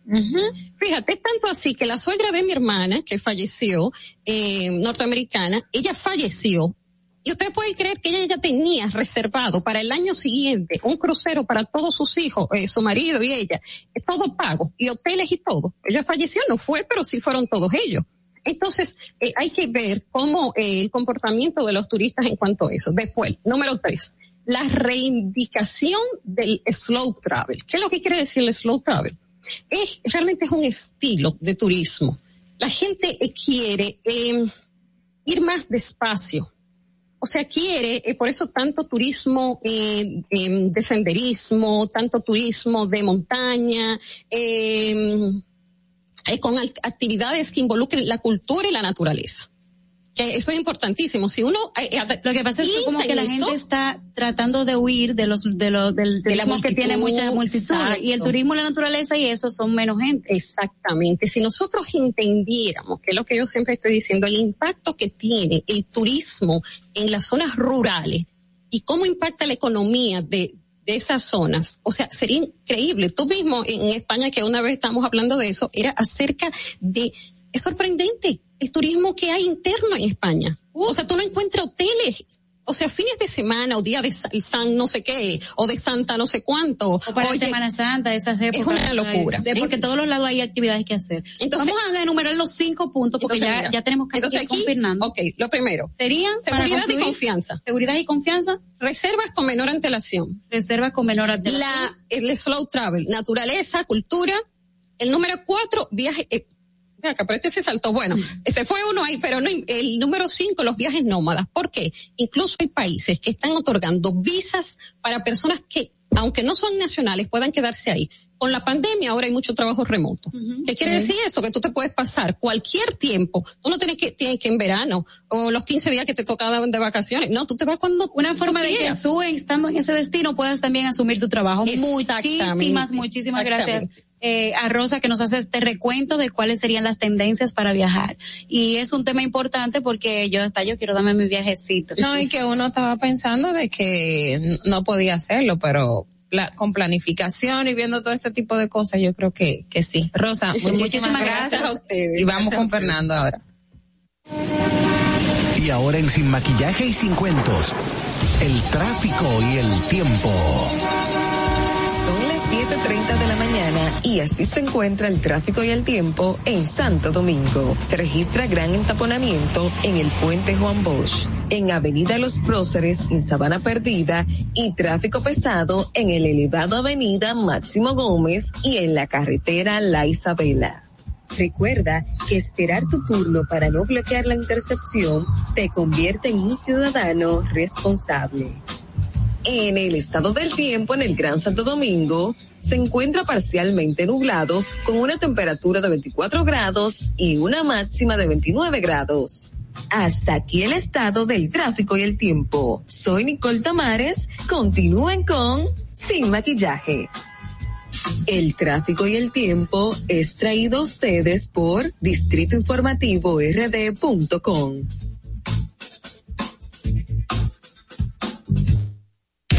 No te muevas. En breve regresamos. Sin maquillaje. Encontramos programas sociales del gobierno que te obligaban a quedarte como estabas y no te ayudaban a progresar. En menos de un año creamos Supérate, que te ayuda a que un día no necesites más ayuda.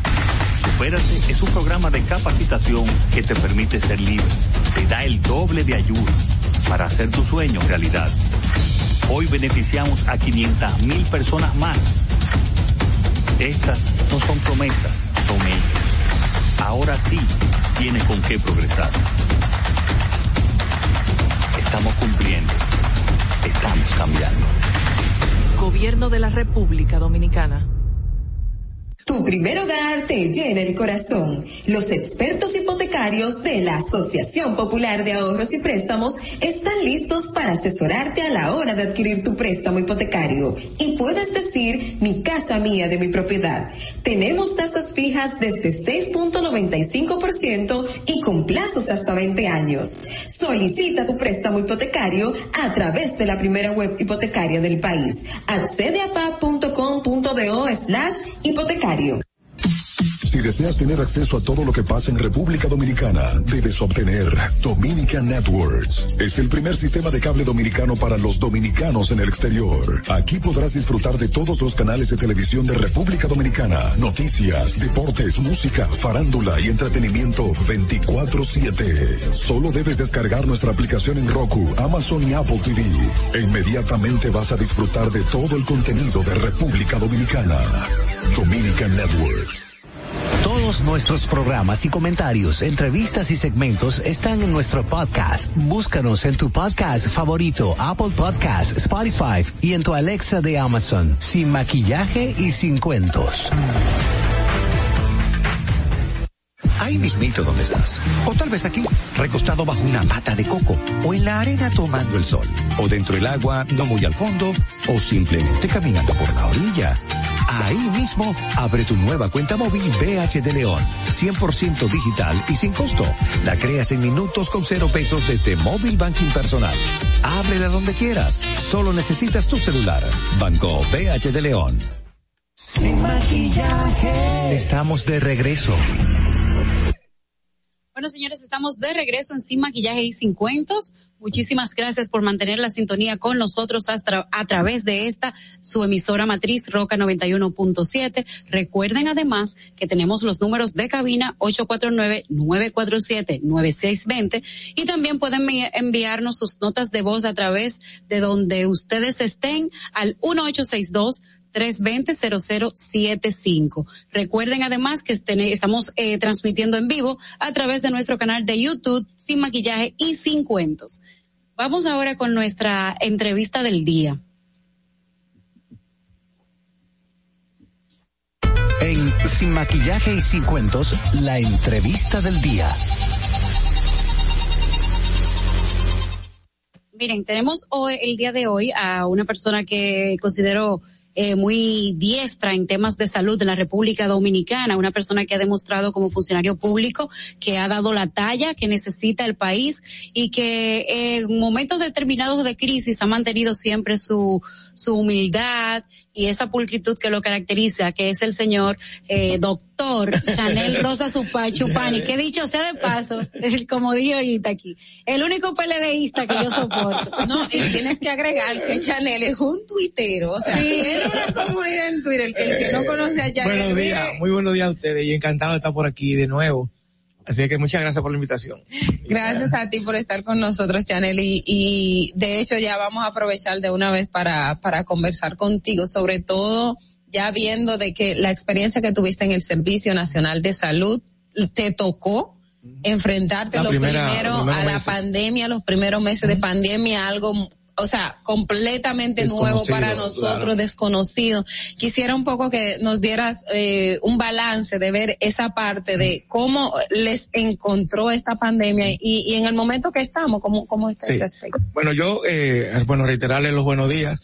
Eh, cada vez cuando me toca hacer una comparación entre estos dos momentos, yo siempre he dicho eh, que para evaluar hay que ver el contexto de ambas de ambas situaciones y cuando yo eh, y antes de hacer una crítica también digo yo pienso qué yo haría en el lugar de la gente que toma decisiones Sí. porque a veces es muy fácil tú hacer una crítica y no, no, no ver el momento en que la persona que tiene que tomar las decisiones, eh, eh, cuál, es, qué, qué, cuál es ese contexto también.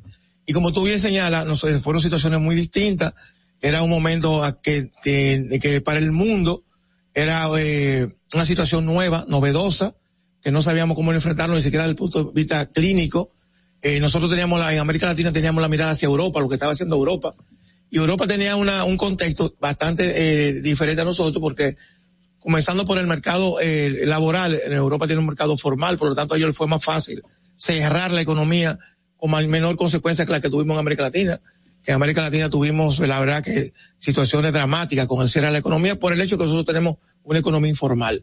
Eh, y la, la- afortunadamente hemos ido avanzando con el tiempo. Yo digo que a veces a la política le hace falta reconocer, eh, y sobre todo en este país que hemos manejado la pandemia durante dos gobiernos, reconocer los éxitos que hemos tenido como país en este periodo de tiempo. Hemos cometido errores naturalmente ambos gobiernos, porque como le digo es una situación novedosa, no es tan fácil, pero también tenemos, eh, hemos cometido, eh, tenemos también aciertos.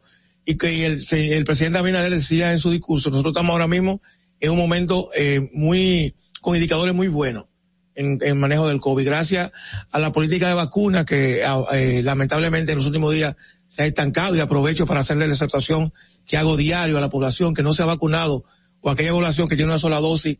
Nosotros tenemos alrededor de medio millón de personas que se han eh, colocado la primera dosis y no han ido, no han vuelto más. no han vuelto a la segunda dosis cuando ya se le ha eh, Vencido. venci- no es vencido porque todavía tienen la oportunidad de ir, sino que el tiempo que el Ministerio de Salud le indica, le indica no, no, han, no han ido. Entonces la, la primera dosis no provoca una inmunización efectiva, o sea, men- menos de un 20%, por lo tanto es importante completar ese, ese ciclo. ese ciclo.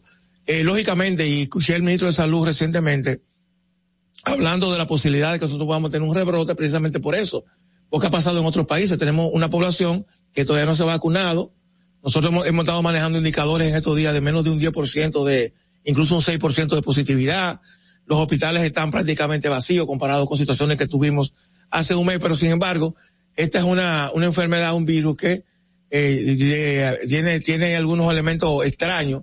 Muchas veces hemos visto, hemos visto países que de nuevo están retomando medidas de, de confinamiento, inclusive de uso obligatorio de mascarilla, como, Como Nueva Israel, York, por ejemplo, el Estado estado de Nueva York. que está obligando, eh, y eso también es una idea, nos puede dar una idea a nosotros de que hasta qué momento nosotros podemos ir- seguir tolerando de que eh, existiendo vacunas en el país la gente no asista. Una asista. pregunta, Chanel. Sí. Conociendo usted el Sistema Nacional de Salud de la República Dominicana y sus deficiencias, ¿cuáles son esas cosas que se pusieron de manifiesto en la pandemia, Sí, que no buena han sido pregunta. superadas Muy buena y pregunta, que se sé. necesitan ser porque eh, eh, atacadas inmediatamente Sí, ahora por el Muy buena pregunta. Mira, y a- anoche conversaba con unos amigos sobre, incluso funcionarios del gobierno sobre ese tema.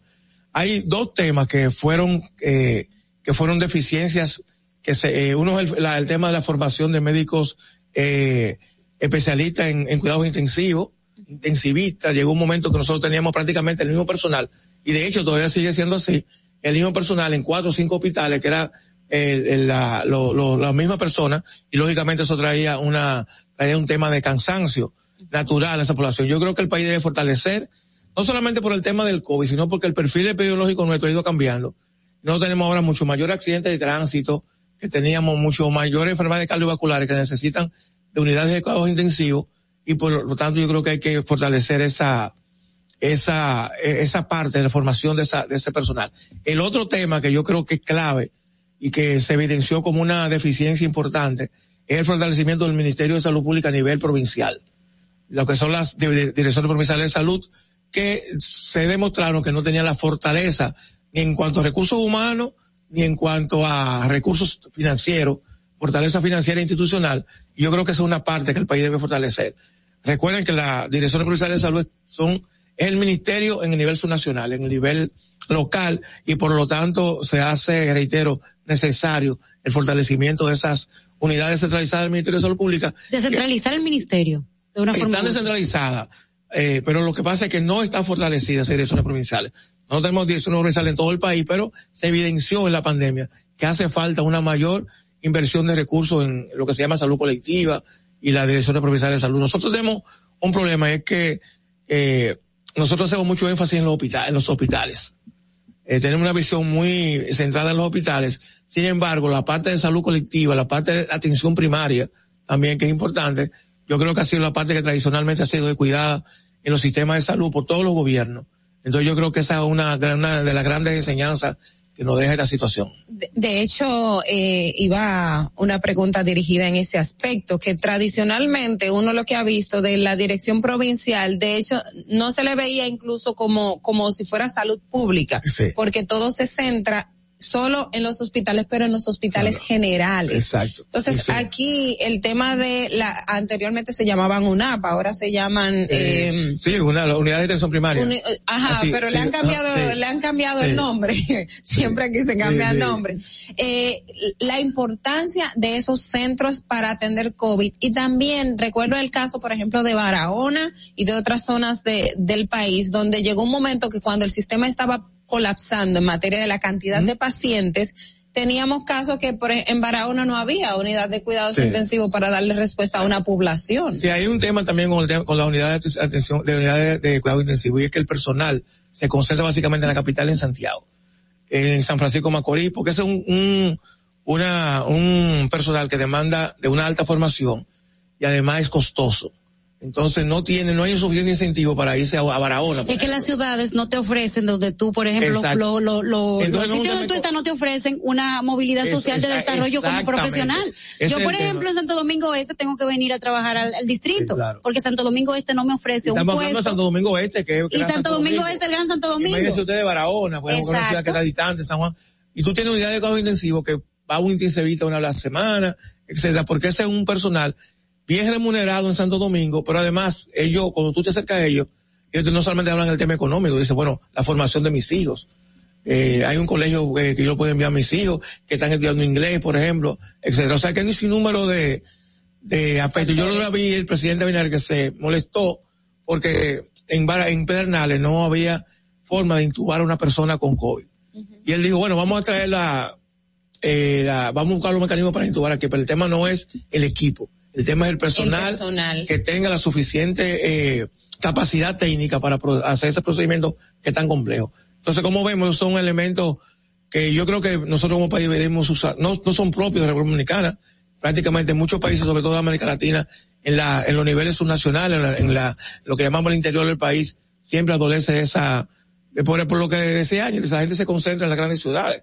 Aquí tenemos un intensivista en Santiago, San Francisco Macorís, San Cristóbal, porque prácticamente es una ciudad sí, cerca de la capital. Cerca de la capital y el Gran Santo Domingo. Eh, Chanel, otro aspecto también en la pandemia es el tema de los epidemiólogos. Aquí no se le daba, o sea, de ese hecho, es el otro tema, ese es el otro tema también que iba a mencionar. Que no se sabía que, que, no, y, la, mala importancia.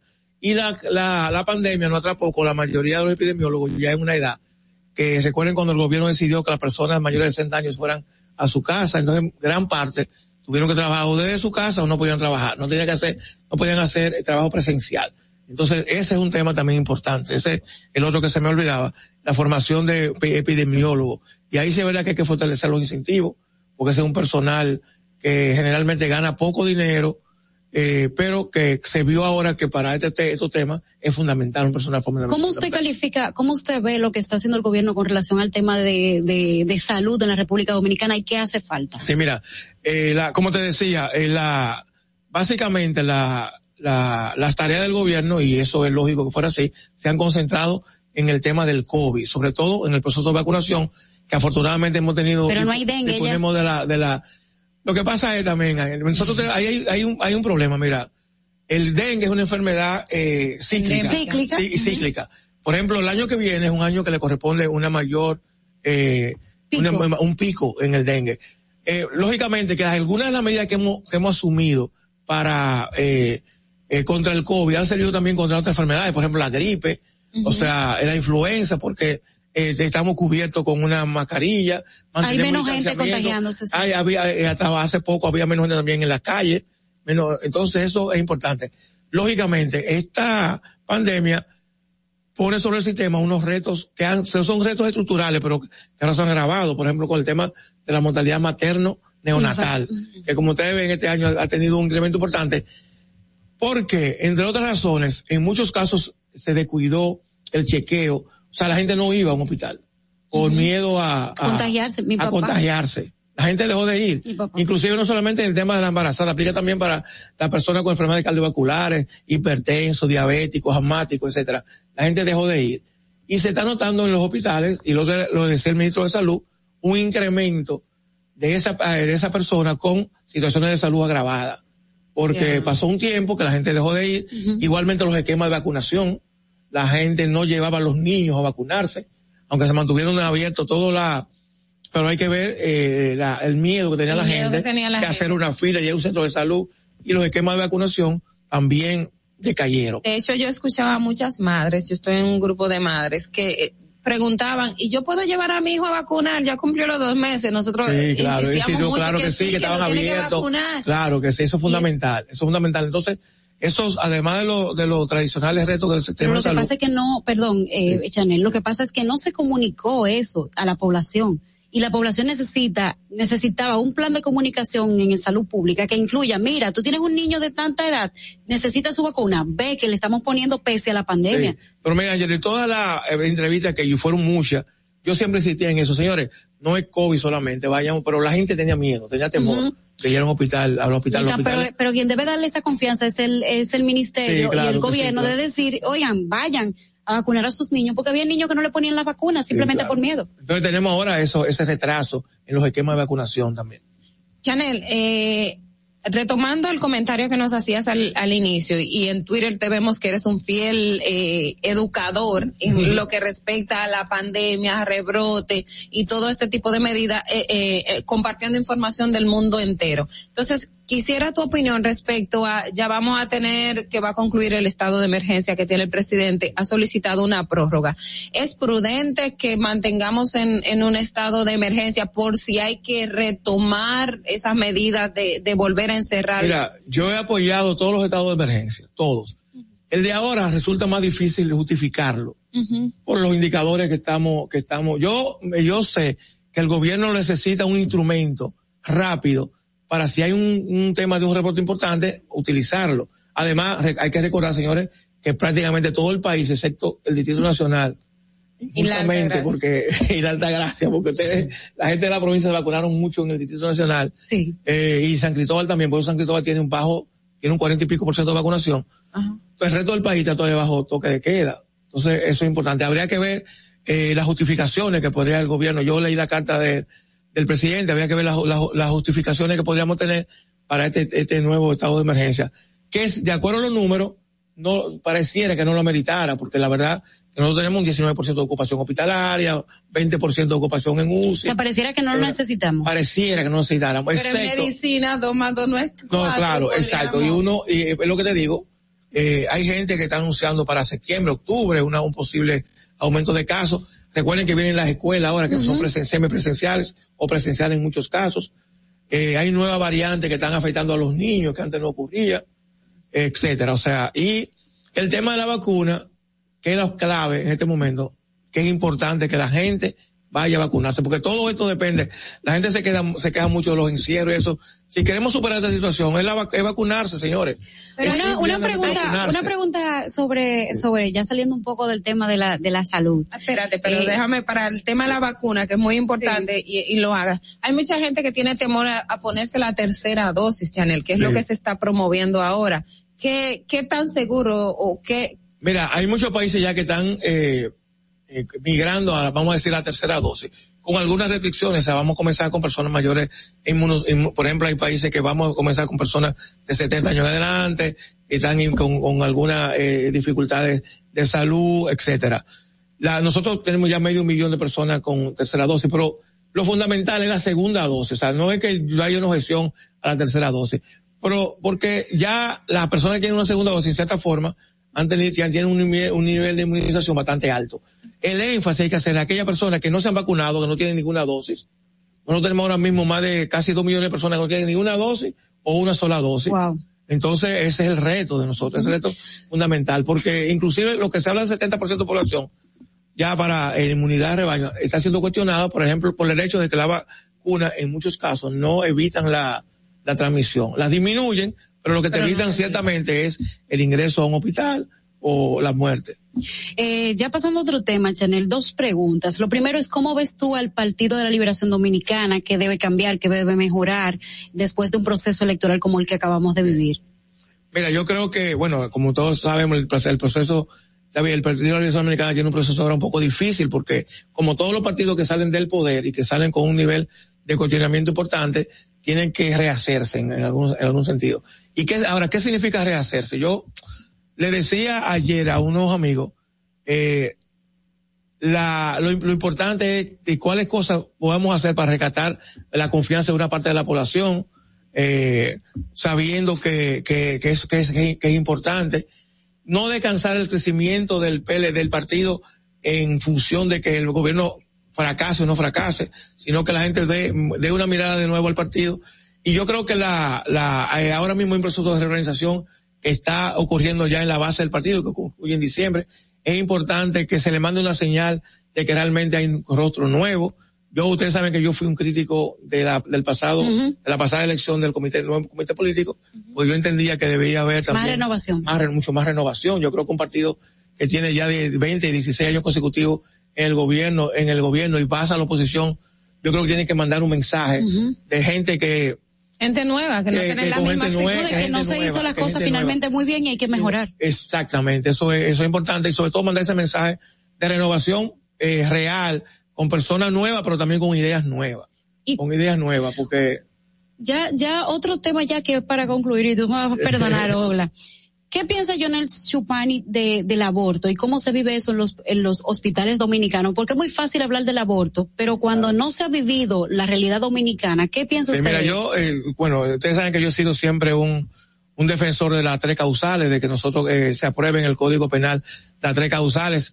Señores, yo como decía el otro día, yo recuerdo cuando se estaba discutiendo la Ley General de Salud, cuando se, cuando se conoció el tema de las tres causales, dije- de- se dijo, señores, vamos a dejar eso como se discute el Código Penal.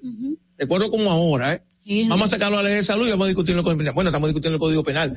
No me vengan ahora que vamos a discutirlo en el marco de una nueva ley, de una nueva ley, porque no va a ser, no es, no es posible. Y yo digo, miren, y yo en eso, en eso excuso, excuso a los líderes de los partidos políticos, no es tan fácil imponer criterios valóricos a gente que tiene, que realmente piensa lo contrario. Ahora, hay gente que tú sabes, que está de acuerdo con las tres causales, y no lo dice por Porque es una cuestión que electoral. Entonces, además de eso, pues yo apelo a esa gente que sabe que no tiene la razón para que finalmente nosotros dejemos de ser de los cinco países del- en el mundo que no tiene una protección efectiva a las mujeres.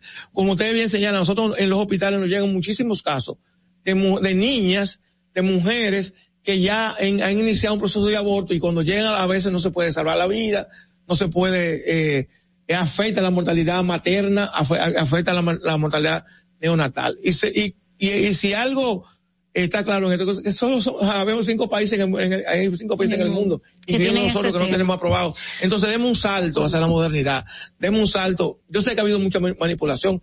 A mí mismo me han dicho, no, lo que ustedes quieren es montar una, Las clínicas de aborto. clínica de aborto, o sea, una cosa, eh, El nivel de manipulación es alto Es y alto. hay y hay políticos que no están dispuestos a, tener sacrific- a sacrificar una es. parte de, del Entonces, el término pro vida, o sea, y a veces solamente funciona. A mí una vez me criticaron porque yo dije, bueno, Bolsonaro en, en Brasil es pro vida respecto al, al aborto, pero no pro vida por ejemplo, respecto a muchísimas medidas que él ha tomado que empeoraron la pandemia, que provocaron, se, su- se estima que más de 150 mil personas murieron en Brasil por no tomar las medidas adecuadas. Entonces, el tema de pro vida debe ser un concepto integral.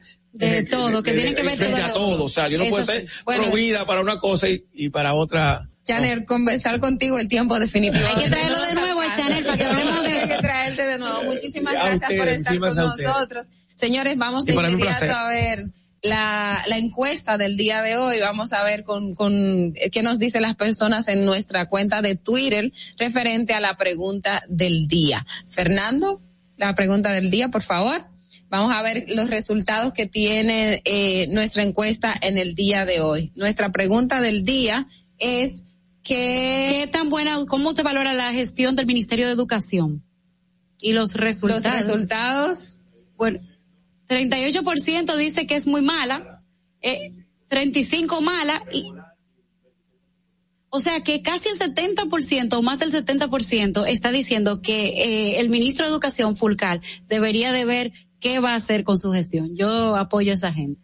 Bueno, señores, el día de hoy ha sido todo. Gracias por estar con nosotros. Nos vemos el lunes de 6 a 8 de la mañana aquí por la Roca 91.7 como emisora matriz. También nuestras redes sociales en Sin Maquillaje y Sin Cuentos en Twitter y en Instagram. Nos vemos, señores, el próximo lunes. Pásenla bien.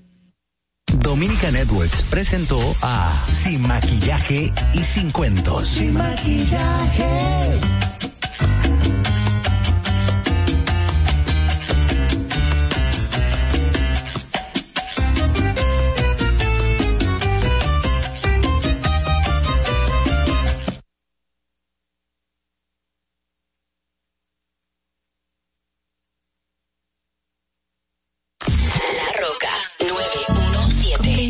Guess you moved on really easily.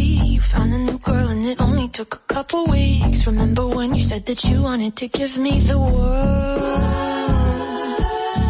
Good for you, I guess that you've been working on yourself. I guess the therapist I found for you should really help. Now you can be a better man for your brand new girl.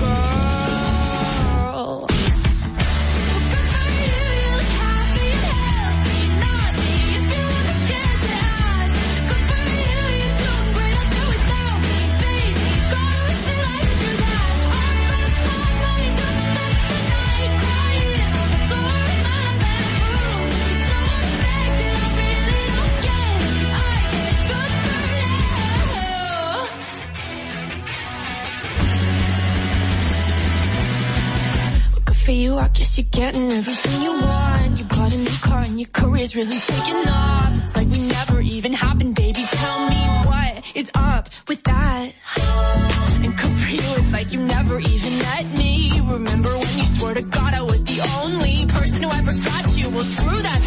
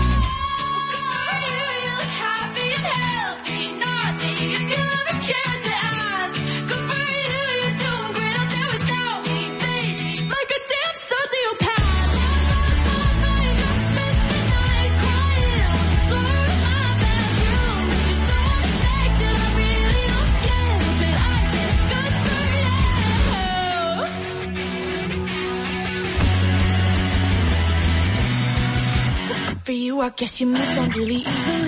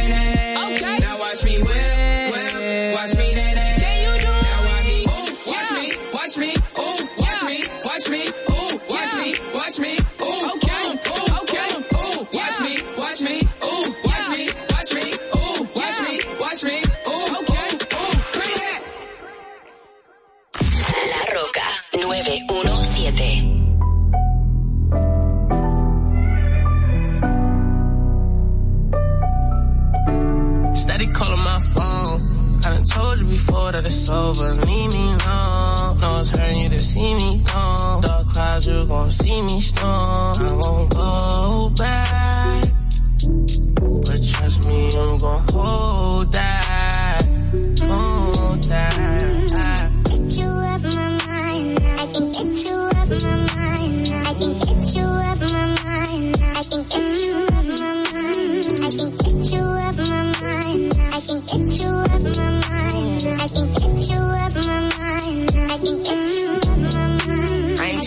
These games no more. I don't wanna be touching your name no more. I ain't tryna feel this pain no more. And I'm sorry but my feelings ain't the same no more. Used to be my homie, you ain't gang no more.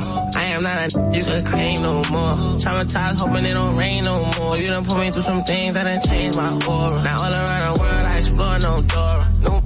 I'm a dripper in the Euro. Fast, straight heat, no Florida. Bad she doing for herself, I applaud her. No need, yeah, I'm talking my boo. So please, me alone, I'm through. And it's all cause I was too started. I've been told you I'm Steady calling my phone. I done told you before that it's over. Leave me alone. No, it's hurting you to see me gone. Dark clouds, you gon' see me storm. I won't go back. But trust me, I'm gon' hold that.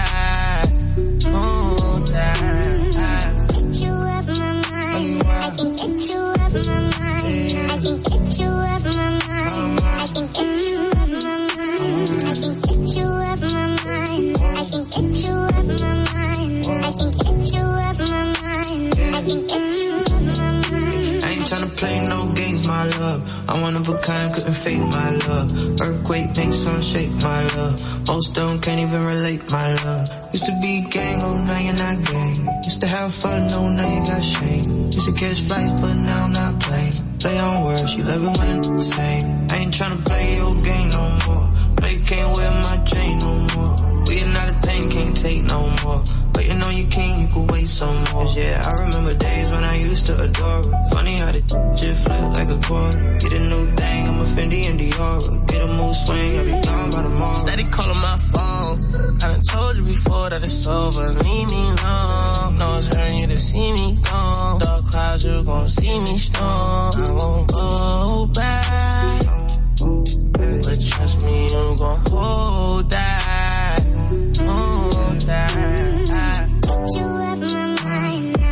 I can get you up my mind. I can get you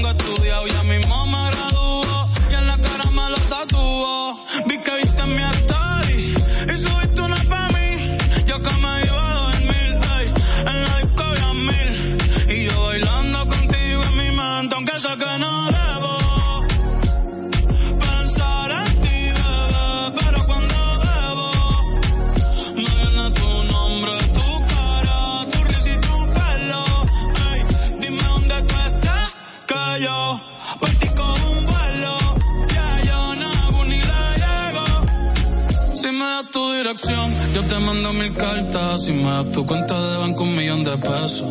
Todas las noches arrodillado a Dios le rezo. Porque antes que se acabe el año, tú me des un beso. Y empezar el 2023.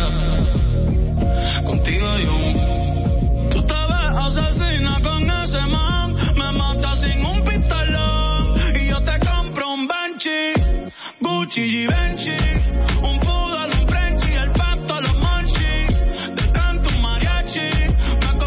en Itachi.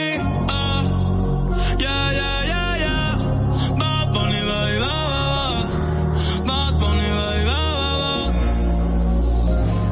Que hace chita ahí. De moa nata toda que. Doco ni masca. Doco ni masca. Que o hace cosa chita ahí. De moa nata toda que. Doco ni solo con Emascar.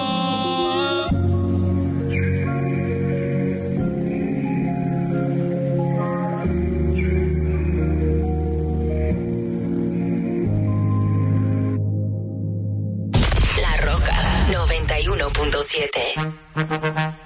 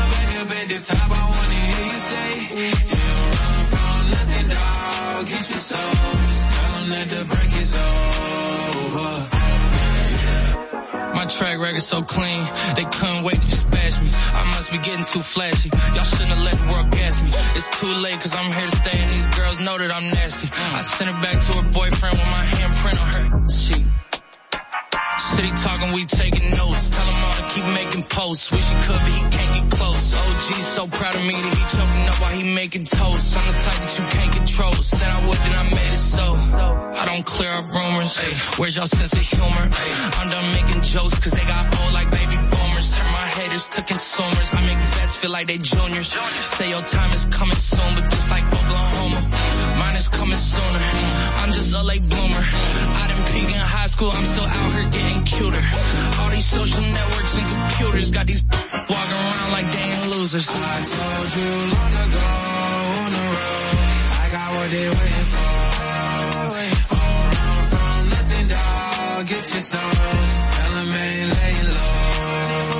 You was never really rooting for me anyway. Back up at the top,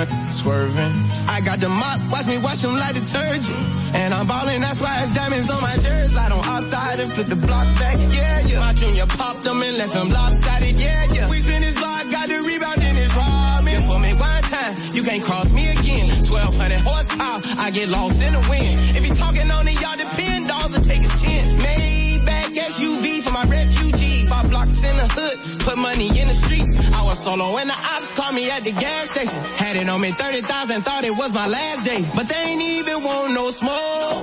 If I had to choose it, murder would she roll? Oh, oh, oh, Let's go. Oh. Brand new Lamborghini, the cop car. With a pistol on my hip like I'm a cop. Yeah, yeah, yeah. Have you ever met a this ain't no guitar, just a clock. My Glock told me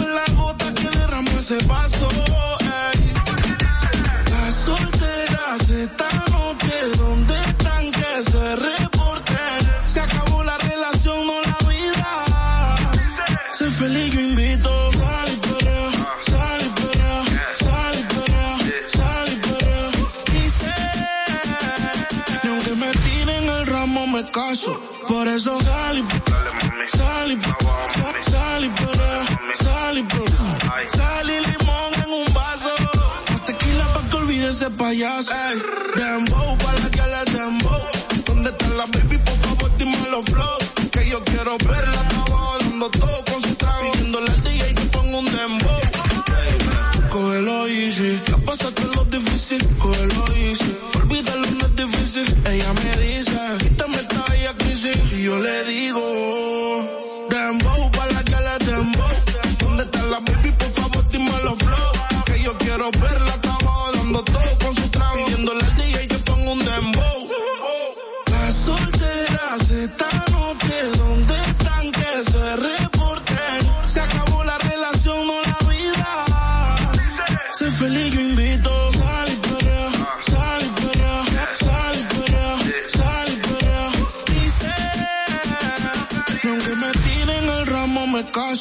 Por eso sal y sal y sal y perrea, sal y perrea. Sal y limón en un vaso.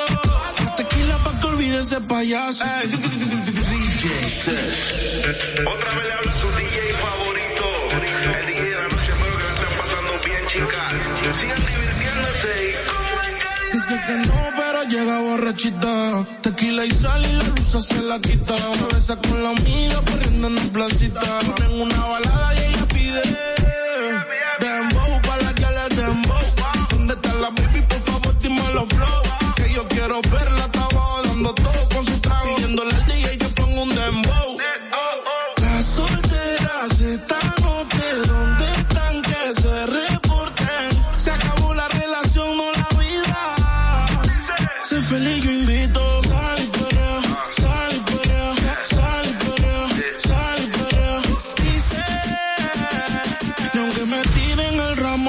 me caso. Por eso sal y sal y sal y perrea, sal y perrea. Sal y limón en un vaso.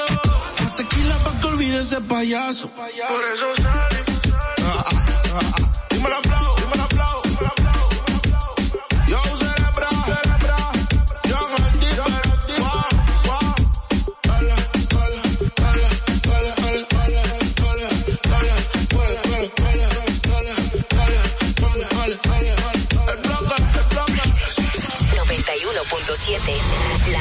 Roca. I don't know about you, about you, about you.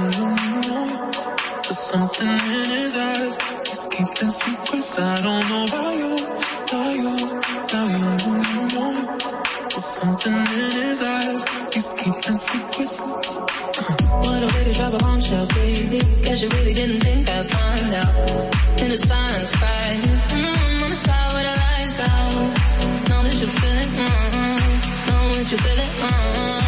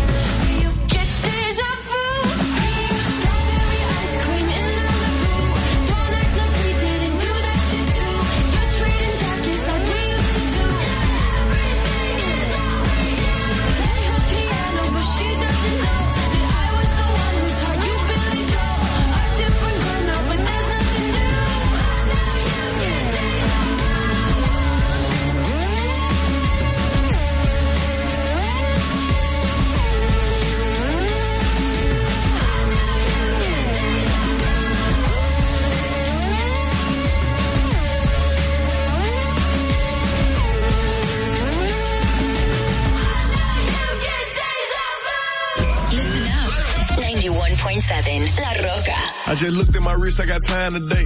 Get them crossing the line today. The hate be so real, the love be fake. Be bumping they gums and bumping my tape. Don't go against me, they ask for my help. Go get out your feelings and get it yourself. Might got the same shoes, but you ain't gon' step. That, that you just put out, you could've kept. Yup, she got a, n- he got a shirt. Why? You can't compete when you can't compare. Here, she ate the through my underwear.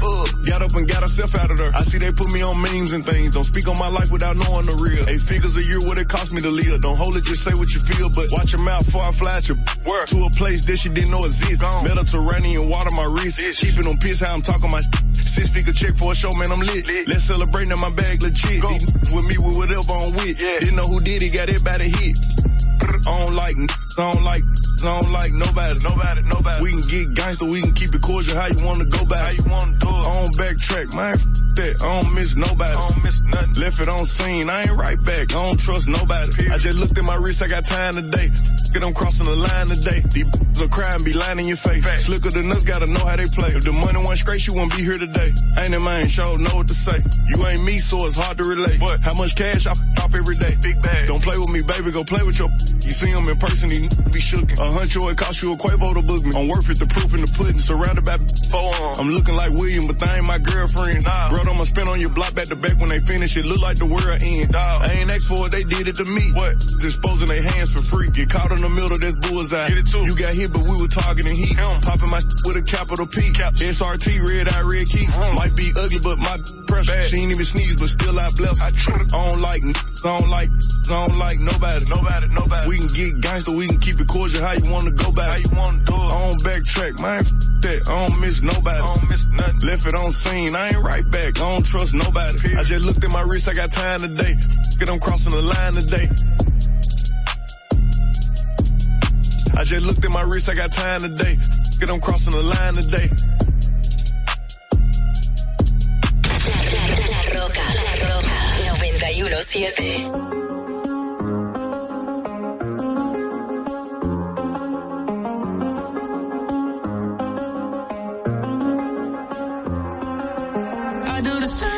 I told you that I never would. I told you I changed, even when I knew I never could. Know that I can't find nobody else as good as you. I need you to stay, need you to stay.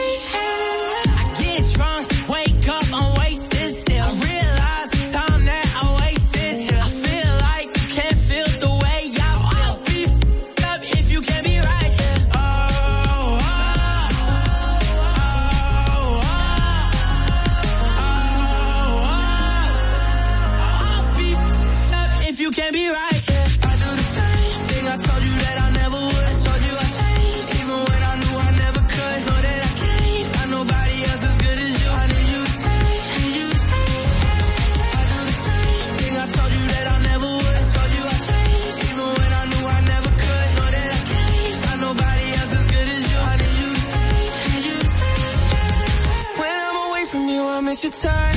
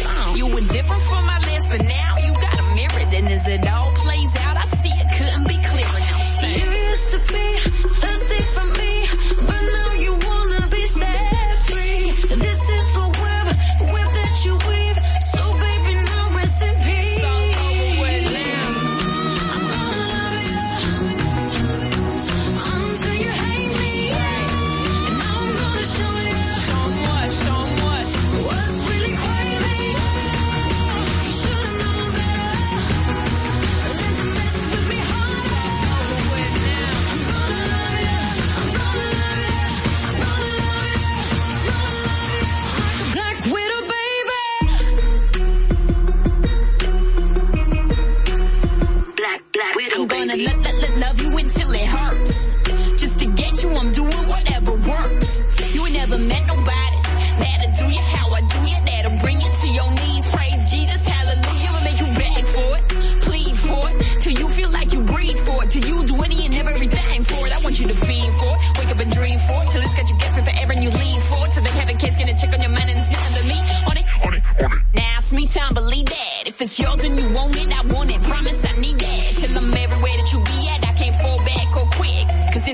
attraction, so I take it all or I don't want you.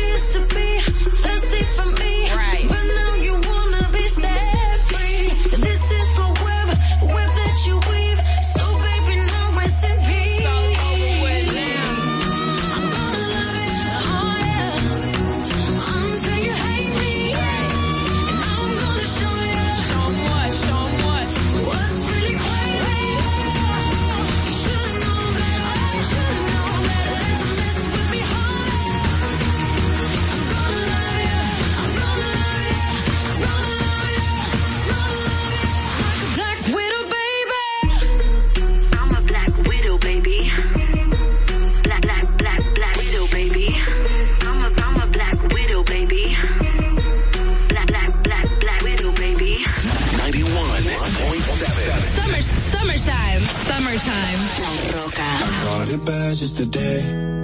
You hit me with a call to your place. Ain't been out in a while anyway. Was hoping I could catch you throwing smiles in my face. Romantic talking, you don't even have to try. You're cute enough with me tonight. Looking at the table and I see the reason why. Baby, you live in the light, but baby, you ain't living right. Champagne and drinking with your friends. You live in the dark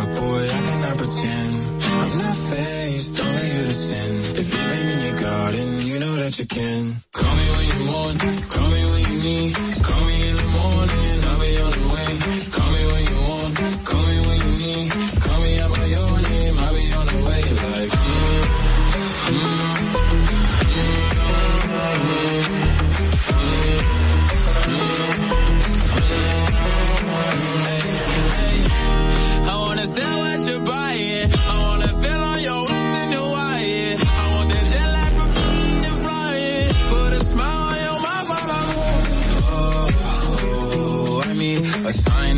lines every time that I speak. A diamond and a nine, it was mine every week. What a time and a climb, God was shining on me. Now I can't leave. And now I'm making hella Never walking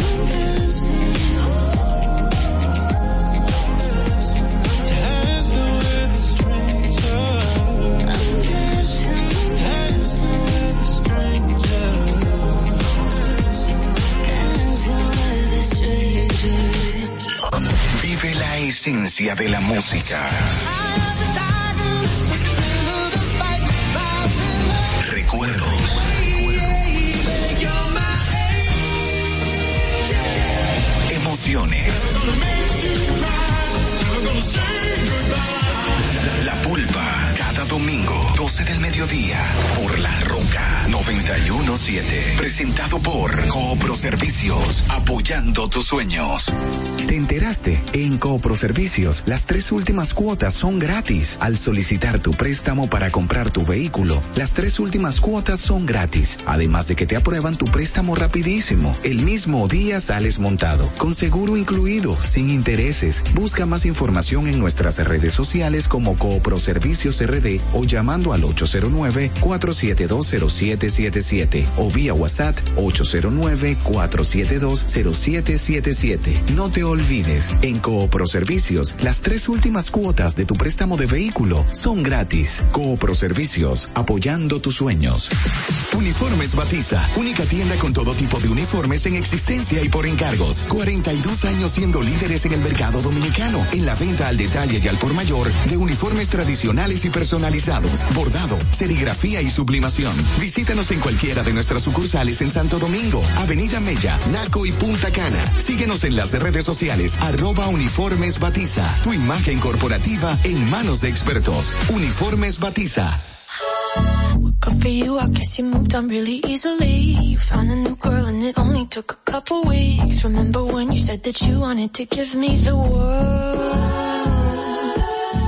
Good for you, I guess that you've been working on yourself. I guess the therapist I found for you should really help. Now you can be a better man for your brand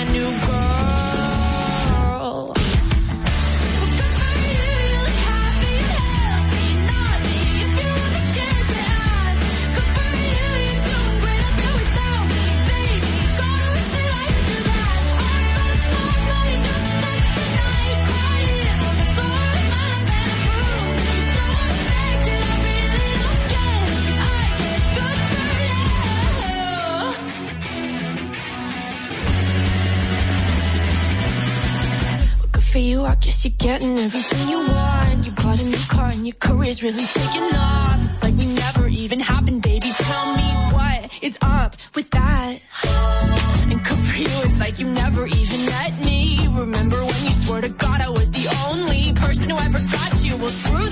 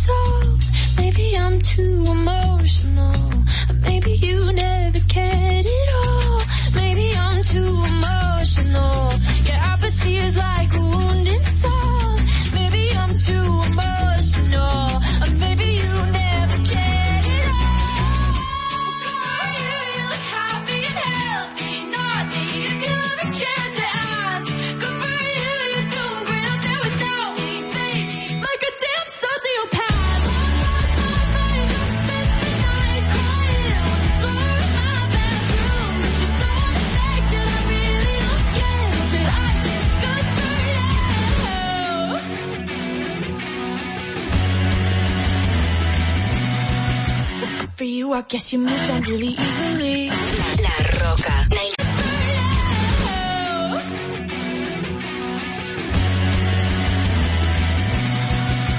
For you, I guess you moved on really easily. For you, I guess you moved on really easily. For you, I guess you moved on really easily. Really easily.